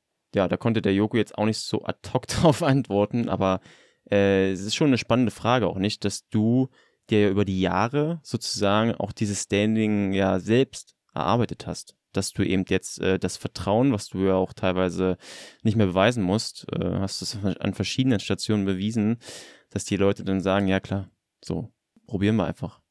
Freut mich erstmal so zu hören, dass du das so, äh, so ja, siehst. Das, das, ist, das, ist, ja so, also das sage ich ja nicht jetzt als erstes so, das, äh, das glaube ich, können ganz, ganz viele teilen aus der Szene. Ähm, also wenn es so ist, irgendwie freut mich das auf jeden Fall was ich, was kann ich dazu sagen? Also. Muss auch gar nichts zu sagen. Ich habe ich hab aber irgendwie das Gefühl, ähm, dass ich da. Ich versuche das jetzt nochmal irgendwie richtig zu verstehen. Also, ähm, die Frage war so ein bisschen bei Joko, dann seine neue Show ist ein Erfolg. Und liegt das an der Show, an, an dem Format, oder liegt das, weil er Joko Winterscheid ist und die Leute das eh geguckt haben wegen ihm, so ein bisschen? Genau, das war okay, so ein bisschen verstanden. so eine, eher so eine flapsig formulierte Frage von dem Philipp Westermeier. Mhm.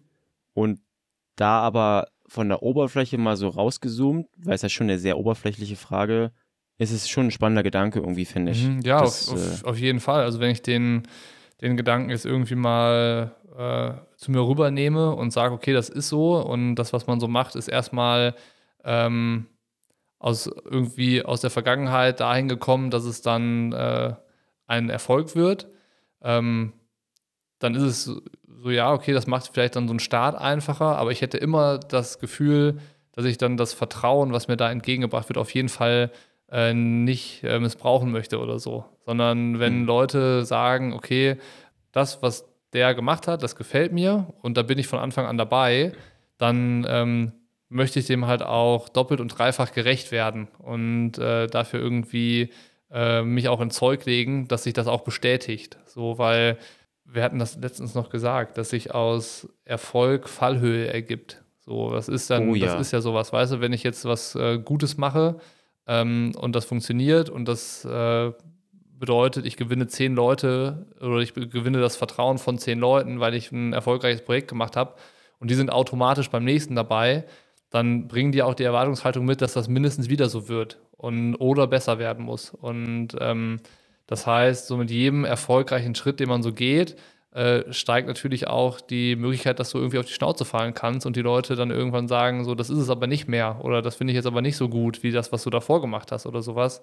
Das heißt, das, was dann vielleicht auf der einen Seite so schön und einfach klingt, ist nicht automatisch äh, das, was man sich vielleicht wünscht, sondern am Ende ist es schon jetzt dann für mich gesprochen, dass ich unterm Strich mit der Arbeit und dem, was ich dann liefere und biete in den Abos, äh, überzeugen möchte. Und dass eigentlich das, was ich davor gemacht habe, vielleicht den Start vereinfacht, dass Leute mehr hingucken, aber dass das, äh, dass, dass meine Vergangenheit nicht der Grund dafür ist, sich mit dem, was ich zukünftig mache, zu beschäftigen. Sobald äh, die Leute drin sind, muss man ja trotzdem abliefern. Das genau. ist ja ganz klar. Die Qualität äh, muss dann auch da sein. Was würdest du sagen jetzt so nach einem knappen Monat und ein bisschen ein paar zerquetschte Tage dazugerechnet? Also es ist, ich finde das super spannend, ehrlich gesagt. Äh, wir hatten uns ja auch schon mal hier und da ausgetauscht dazu und äh, ich habe auch was so vernommen, dass auch gerade so Leute aus, also innerhalb der Szene, das auch irgendwie spannend mitverfolgen. Ich habe das Gefühl, teilweise auch ein bisschen mit einem knirschenden Zähnen so, weil sie es vielleicht nicht glauben können oder so. Ist zumindest mein Eindruck. Was würdest du sagen? Also ich habe ja auch gesagt, es ist schon, ich fand es sehr, sehr mutig, dass du das gemacht hast dass du dich da wirklich so in die Selbstständigkeit äh, wagst mit diesem Konzept, das total gelingen kann, bin ich fest der Meinung und auch schon ja auch in anderen Branchen teilweise Standard ist, aber eben auch noch nicht so ganz in den Köpfen drin ist. Einfach, dass eben für sehr, sehr guten Content da auch teilweise einfach mal ein paar Euro sozusagen monatlich bezahlt, weil es eben äh, kostenlos zur Verfügung ist. Ja. Äh, was würdest du jetzt sagen, was ist so dein, dein, dein Fazit so nach ein paar Wochen, kann, wenn du es schon sagen kannst? Ja, also auf jeden Fall hat mir damals der Austausch mit dir auf jeden Fall geholfen. So, also da nochmal von jemandem das eine oder andere zu hören oder eine Frage beantwortet zu bekommen, der das schon äh, schon länger anbietet oder zumindest mal die Plattform mit Steady halt auch kennt, worüber das Ganze läuft. Ähm, das hat mir schon mal erstmal so geholfen, so ein bisschen klarer, klares Bild zu bekommen, wie funktioniert es halt einfach, so auch hier und da äh, ein Gefühl dafür zu bekommen, weil für mich war es ja wirklich komplett neu. Und ähm, wie du sagst, in anderen Branchen ist es halt gelernt. Also wenn man jetzt mal guckt, irgendwie Gaming oder so oder ähm, Voll, unabhängige ja. Medien, dann ist das da total verbreitet und gang und gäbe. Ich meine, du kannst mittlerweile fast kein Computerspiel mehr zocken, ohne noch ein Abo dazu zu haben, um hm. es halt wirklich voll auskosten Stimmt. zu können. Das heißt, so gerade da ist das halt normal. Und äh, im Triathlon eben nicht. Und ähm, dann hat mir das da geholfen, dass ich halt wusste, du machst das und kannst vielleicht hier und da schon mal ein bisschen Input geben. Und dann hatte ich auch irgendwie am, in der Nacht, bevor es losging, nochmal irgendwie um, weiß nicht, halb elf geschrieben, hast du nochmal gerade Zeit zu telefonieren, weil ich das hier nicht gebacken bekomme. Und ähm, musste dann in der Nacht- und Nebelaktion tatsächlich das eine äh, Steady, was ich schon fertig hatte, nochmal komplett links liegen lassen. Ach, das ist ich habe dann über eine Nachtschicht das quasi äh, komplett neu hinge hingestellt, weil, weil ich da irgendwie vorher technisch was falsch gemacht hatte. Und so, ähm, wow. das heißt, das, das ging gut und ähm, um jetzt die Frage zu beantworten, wie lief der Start? In den ersten drei Tagen war ich erstmal tierisch erleichtert, dass es technisch funktioniert. Also, dass jetzt äh, die Leute es gebacken bekommen, äh, den Podcast sich anzumelden, äh, genau, sich anzumelden, das Abo zu lösen ja. ähm, und dass sie es dann auch hinbekommen, so diese kleine technische Hürde, den exklusiven Podcast in die Lieblings-App zu bekommen, äh, gebacken bekommen. Also da haben sich dann irgendwie ja. drei, vier Leute gemeldet, das haben wir dann am Telefon geregelt und dann war gut. Und ähm, nachdem so diese nachdem die Sorge weg war, hat sich die nächste Sorge breit gemacht, dass ich das Gefühl hatte, boah, hoffentlich bin ich nicht enttäuscht von der ganzen Sache. Also ich hatte jetzt nicht eine Erwartungshaltung daran, wie viel Abo Abos will ich in den ersten Tagen irgendwie verkaufen oder wie viele Abonnenten möchte ich an mhm. Bord haben, ähm, sondern es war so, oh, hoffentlich bin ich jetzt, wenn ich gleich da die Zahlen aktualisiere, nicht enttäuscht davon, dass es jetzt äh, da und da erst steht. Meinst jetzt du oder meinst du die? die ich hatte das, genau. Also so, ich wollte ja. jetzt hm. ähm, nicht bei Steady in, in, das, äh, in mein Backend reingehen und gucken, ähm, wie sind die Zahlen. Und ich hatte Angst vor dem Moment, dass ich möglicherweise ah, enttäuscht sein könnte. Ich verstehe. Ich hatte ja, aber jetzt auch nicht im Sinn, okay, wenn es über 50 Leute sind, dann bin ich nicht enttäuscht. Das hatte ich nicht. Ich, ich wusste halt selber gar nicht, wo ist dieser, wo ist Klar, das? Und ähm, ja habe dann halt abends erst reingeguckt und da waren es dann ähm, an Tag 1 199 Leute. Und oh, dann äh, dachte ich mir, okay, ja. enttäuscht bin ich nicht.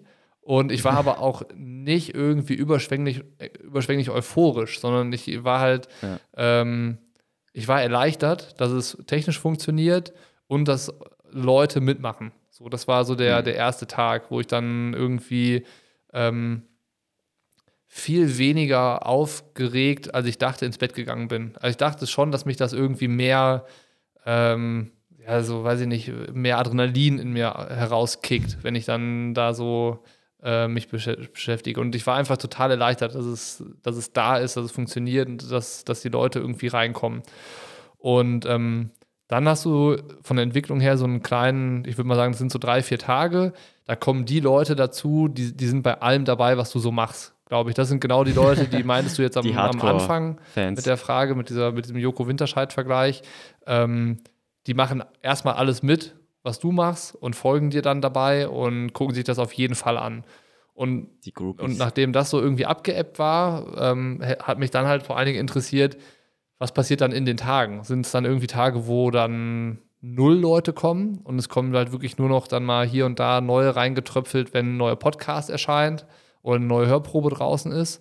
Und ähm, da war es dann tatsächlich so, was mich selber erstaunt hat, dass, dass nach wie vor jeden Tag zwischen zwei und zehn neue Abonnenten dazukommen. Also ent, hm. an den Tagen, wo halt ein Podcast erscheint mit der Hörprobe, sind es dann eher die zehn Leute und an, an, den, an dem popligen Dienstag, wo sonst nichts los ist, da sind es dann vielleicht eher zwei Leute. Aber es gab jetzt seit Start noch keinen Tag, an dem kein neuer Abonnent dazugekommen ist. Hm. Und das ist erstmal cool. Und ähm, kurz vor Weihnachten hat sich dann äh, Steady gemeldet, also die, die das betreiben und haben gesagt, hier irgendwie, du ploppst die ganze Zeit auf unseren Dashboards auf und wir müssen uns mal irgendwie unterhalten. Ach. Und dann haben wir nach Weihnachten gesprochen. Dann haben die mich mal irgendwie noch ein bisschen abgeholt und nochmal die Zahlen, die ich halt nur so die ganze Zeit verfolgt habe, ähm, auch nochmal erklärt. Also was bedeutet das an Wachstum und äh, wie ist jetzt meine Kurve und wie sieht die normalerweise aus bei, bei anderen, bei anderen ähm, Portalen, die irgendwie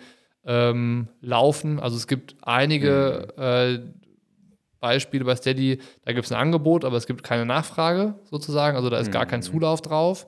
Und dann gibt es aber Sachen, da sagt Steady, okay, das sind Sachen, die laufen, wo halt ein Zuwachs oder ein Zufluss da ist und ein Wachstum verzeichnet wird. Und ähm, da haben die mir dann so unterschiedliche Modelle gezeigt. Ähm, und das war halt dann schon mal so ein Moment, wo ich dachte, okay, wenn sich der Anbieter und Betreiber meldet und mich da mal abholt und äh, mir irgendwie einen persönlichen Ansprechpartner an die Seite stellt, wo ich mich melden soll, wenn irgendwie was ist und äh, die mhm. mir dann sofort weiterhelfen können, dann, dann spricht das auch erstmal für die Sache und ähm, mhm. das hat jetzt auch schon bei zwei, drei Sachen echt geholfen, wo ich dann da den, den Kollegen bei Steady direkt anschreiben konnte und nicht irgendwie an eine Sammel-E-Mail-Adresse meinen Leid erstmal erklären musste, sondern der kennt das Triathlon Studio Plus, der kennt das Angebot, der, der kennt die Pakete und dann muss ich dem halt nicht erstmal eine Dreiviertelstunde lang erklären, was ist jetzt eigentlich gerade Sache, sondern der kann halt direkt irgendwie mit mir an dem, an dem Problem arbeiten und das lösen. Und das ist dann natürlich cool, wenn ich dann an jemanden, der sich bei mir meldet, weil gerade irgendwas nicht funktioniert, ich kann dem sagen, ja, pass auf, ich kümmere mich drum und innerhalb von einem halben Tag ist das Problem gelöst. Dann spricht das mhm. natürlich auch für, dafür irgendwie und ist dann was, was mich auch zufrieden macht, wenn man dann auch da liefern kann. Und wenn die Leute dann erkennen, okay, das scheint irgendwie äh, Hand und Fuß zu haben, der kann mir schnell helfen und das, äh, das, äh, dann funktioniert auch alles und so. Und das sind alles so Sachen und Momente gewesen, die mir immer so gezeigt haben, okay, es ist schon der richtige Weg und jetzt sind es äh, seit, seit gestern irgendwie über 500 Leute, die dabei sind in den Abos. Ähm, stark.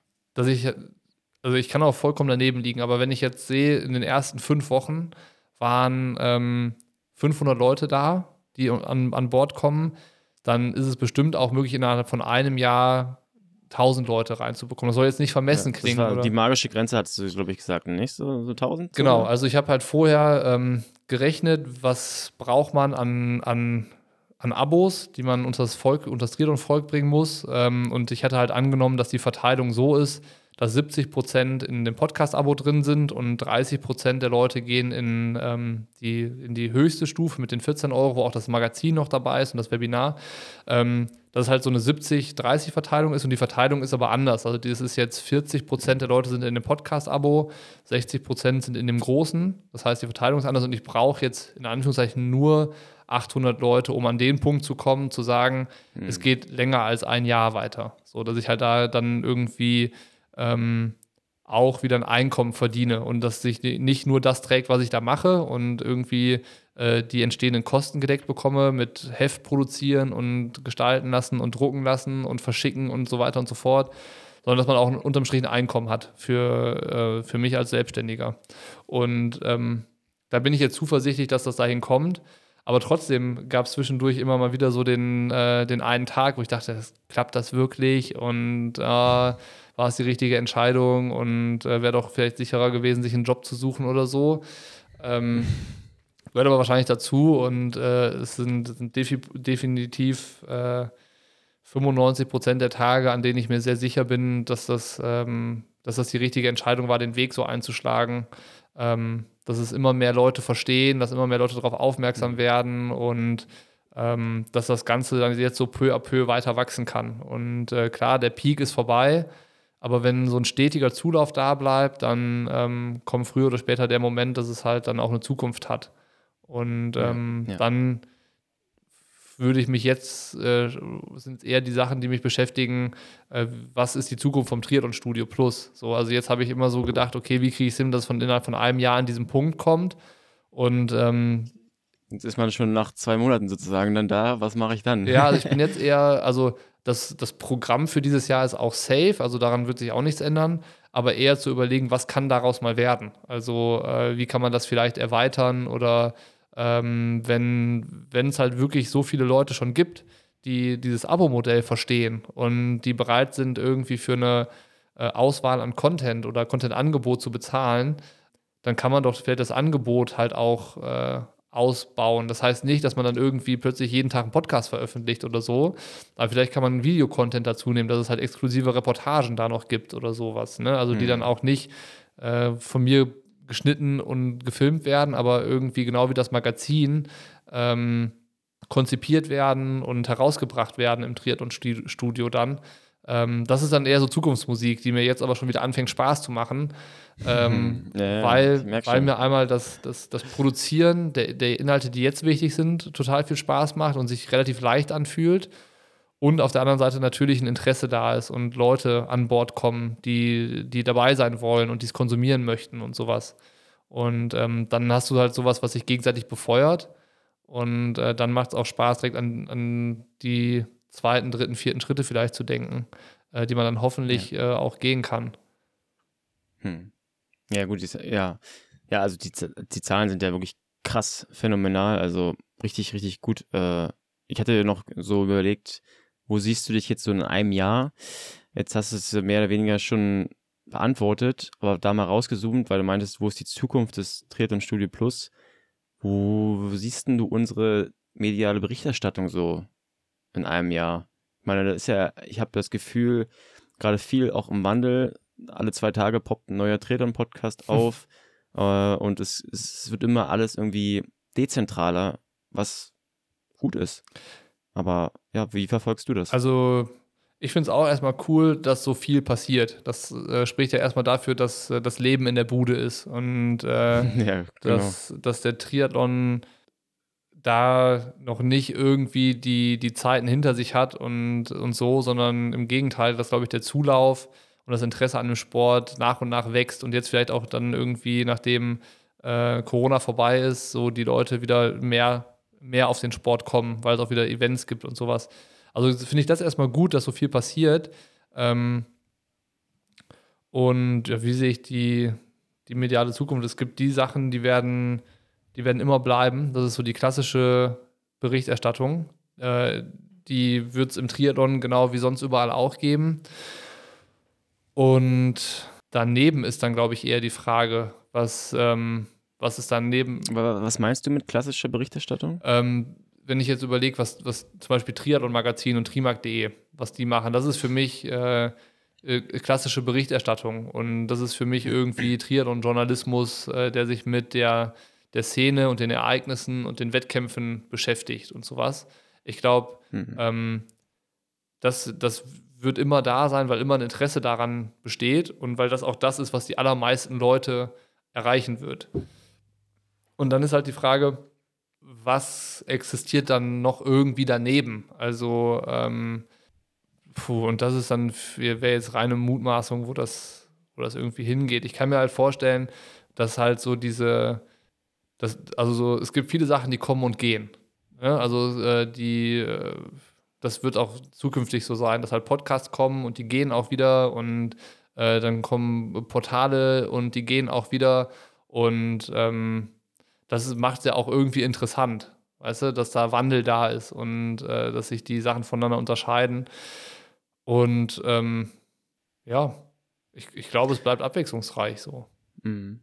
Ja, voll. Also ich habe auch das Gefühl, dass äh, sich immer mehr Content entwickelt für ganz verschiedene. Also wir sprechen immer von uns Triathletinnen und Triathleten, aber gibt es ja, gibt's ja nicht so den einen oder die eine Triathletin, und ich habe das Gefühl, dass gerade sich sehr, sehr viel so Nischen-Content entwickelt, was äh, ich bin ja auch im Content-Marketing beruflich unterwegs, was einfach auch so der Trend ist allgemein, dass immer mehr so dieser Nischen-Mikro-Content sich entwickelt. Äh, das gibt jetzt auf einmal auch ähm, Audioformate für, für, für ähm, Kurzdistanzvereine oder vielleicht gibt es irgendwie ein paar Monaten auch den ersten queeren Triathlon-Podcast, so könnte ich mir auch vorstellen. Also da ist gerade echt viel im Wandel oder jetzt halt mit eher mh, hm, zeitloseren oder jetzt gar nicht mal wertend gemeint, aber auch zeitloseren äh, Podcasts oder so, dass es eben nicht nur rein um, sage ich mal jetzt so nach dem Motto, ja, wie hoch ist deine VO2 Max, äh, was,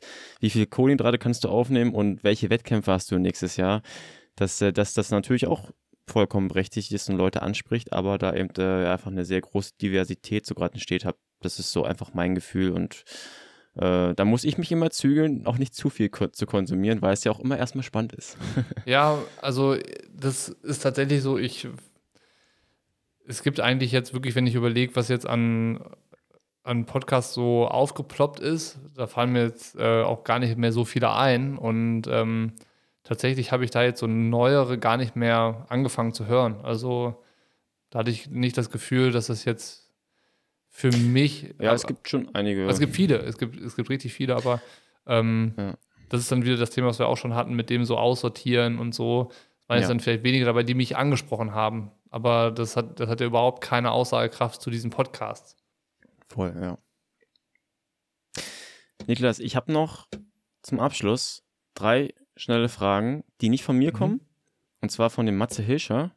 Die hat er mir nicht vorgegeben, aber ich habe äh, sein Kartenset Darf ich das Fragen gekauft okay. und ich finde die Fragen immer sehr gut und deswegen, äh, ich hatte die mir irgendwann mal rausgesucht äh, zum Anfang der Staffel. Also ich weiß jetzt auch gar nicht so richtig, was es für Fragen sind. Auf jeden Fall sind es immer eine Frage zu der Vergangenheit, eine Frage zu der Gegenwart und zu der Zukunft.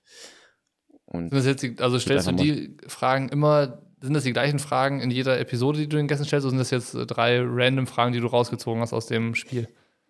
Genau, also ich habe mir zum Anfang der Staffel habe ich mir von allen drei Kategorien äh, so und so viele Karten rausgezogen, okay. äh, dann eben äh, verdeckt sozusagen hingelegt und dann ziehe ich mir pro Folge immer eine aus dieser Kategorie raus. Das heißt, äh, so richtig genau weiß ich jetzt auch nicht mehr. Ich bin bereit. Ich, ich, ich will mal mit der, mit der Gestern-Frage starten, ja? also mit der Vergangenheit sozusagen. Mhm. Also hier ist, dass du siehst, es sind auch Karten. Ja. ja.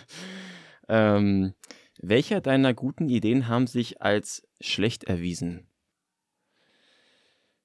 Ähm.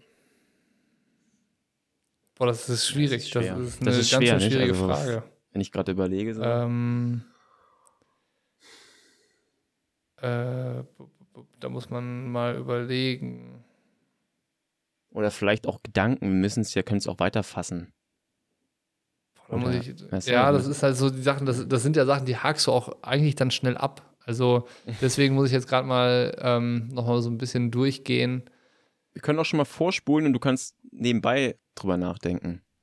Ja. Können wir zum Schluss nochmal aufgreifen. Ja, ich versuche es mal so mitrattern zu lassen, weil es ja. jetzt erstmal im Moment, äh, boah, die tricky Frage.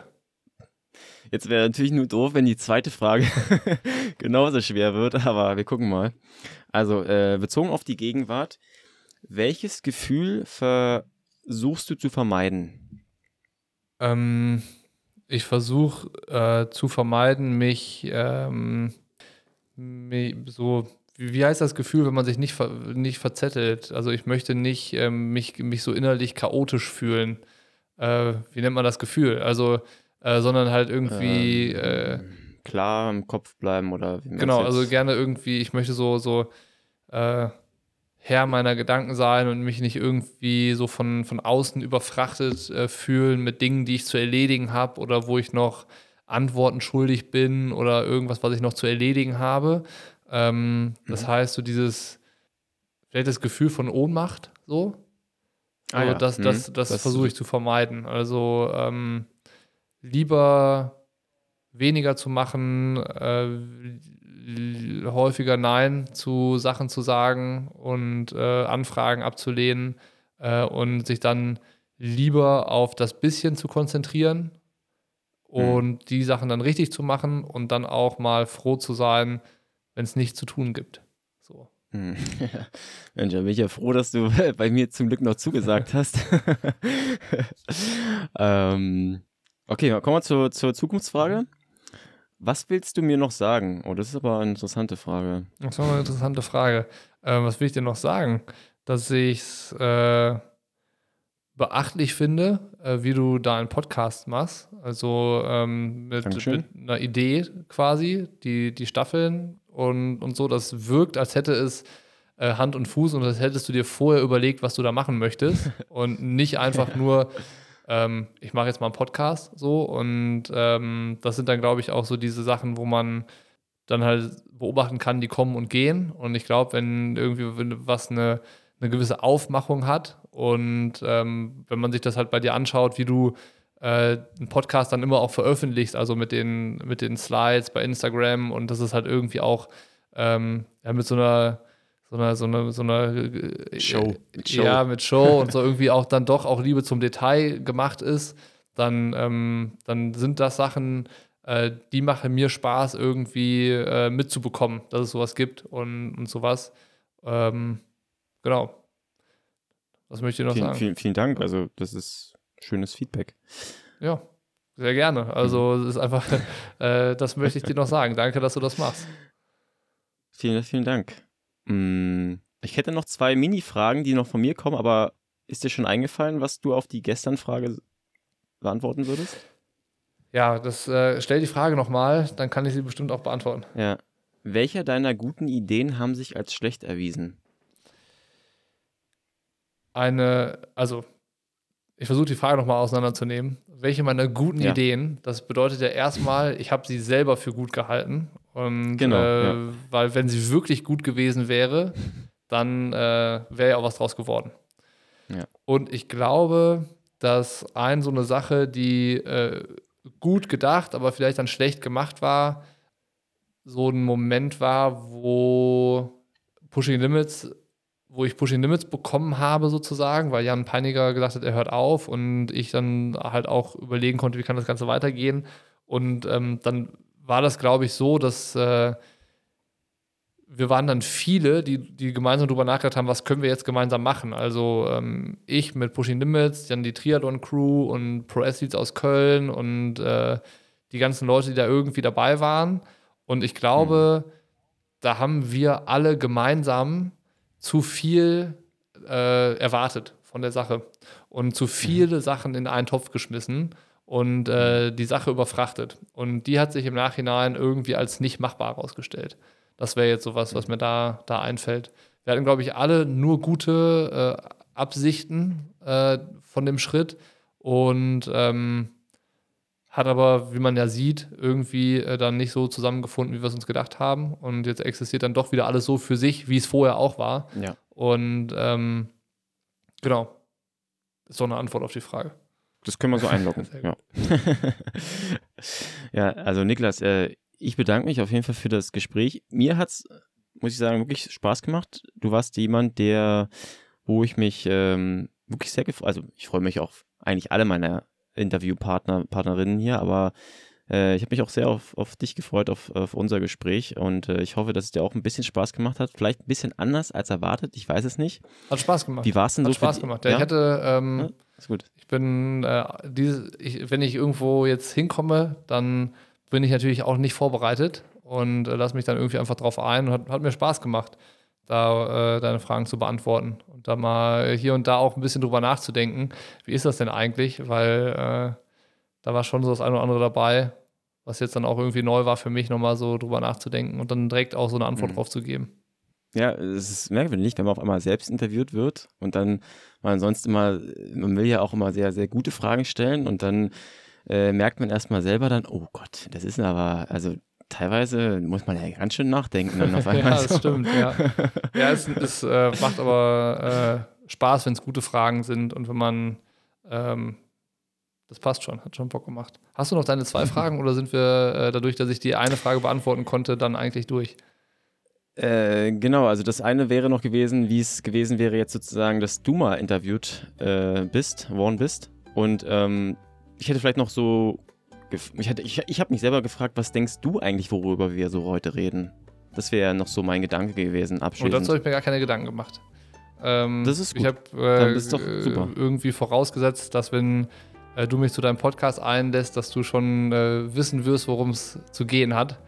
Und. Äh, mein Podcast, meine genau. Regeln hast, haben wir ja gesagt. Und ähm, von daher hatte ich da gar kein, gar kein Bild im Kopf. Ja, super. Niklas, äh, ich drücke dir auf jeden Fall weiterhin die Daumen. Wobei brauche ich eigentlich gar nicht, weil es läuft ja schon richtig rund. Und dann äh, haue ich auch sehr, sehr gerne nochmal den Link äh, zu den Abo-Modellen äh, in die Shownotes als ersten Link. Und dann kann sich das jeder anhören, wenn er möchte. Vielen Dank. Und da mal in das Triathlon-Studio reinzoomen. Und damit bleibt mir nur noch zu sagen, vielen Dank für deine Zeit und bis vielleicht nochmal in einem anderen Medium. Man wird sehen. Wir werden sehen. Ja, vielen Dank, dass ich dabei, dabei sein durfte. Ja, was bleibt? Also es ist jetzt knapp, ja, ja, sechs Tage her, dass wir die Folge aufgenommen haben. Eigentlich wollte ich das Outro direkt danach im Anschluss noch einsprechen, einfach um ja, Zeit zu sparen.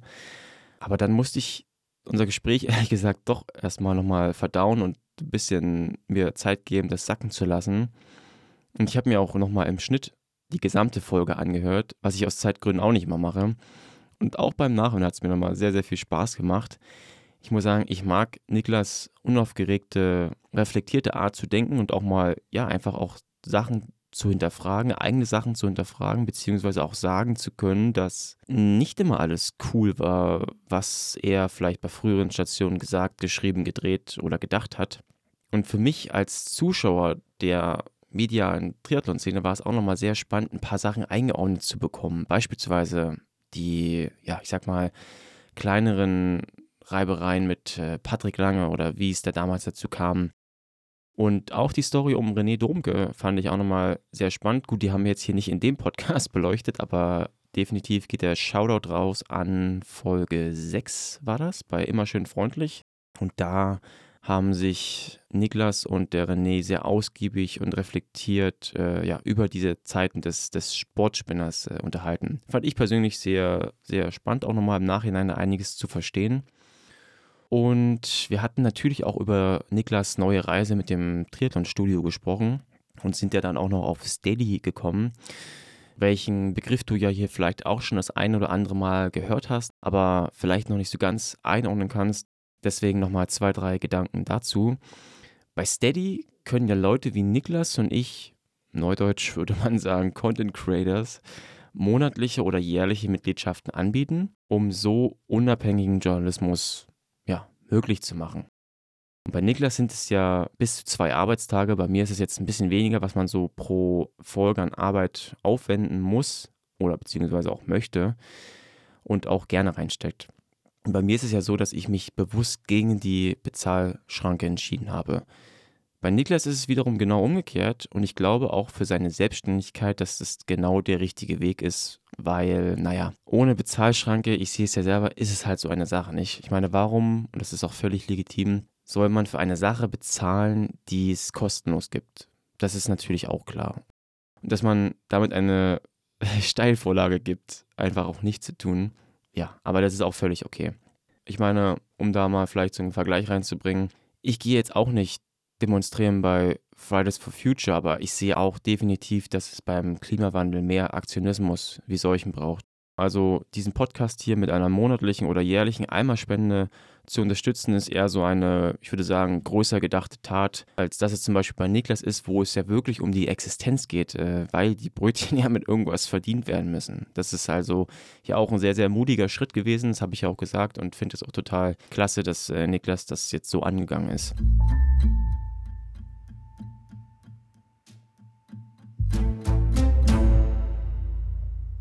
Also das nochmal dazu, das sind natürlich Sachen, die einen selber beschäftigen. Unabhängig davon fand ich es ein sehr spannendes Gespräch. Da wiederhole ich mich auch gerne.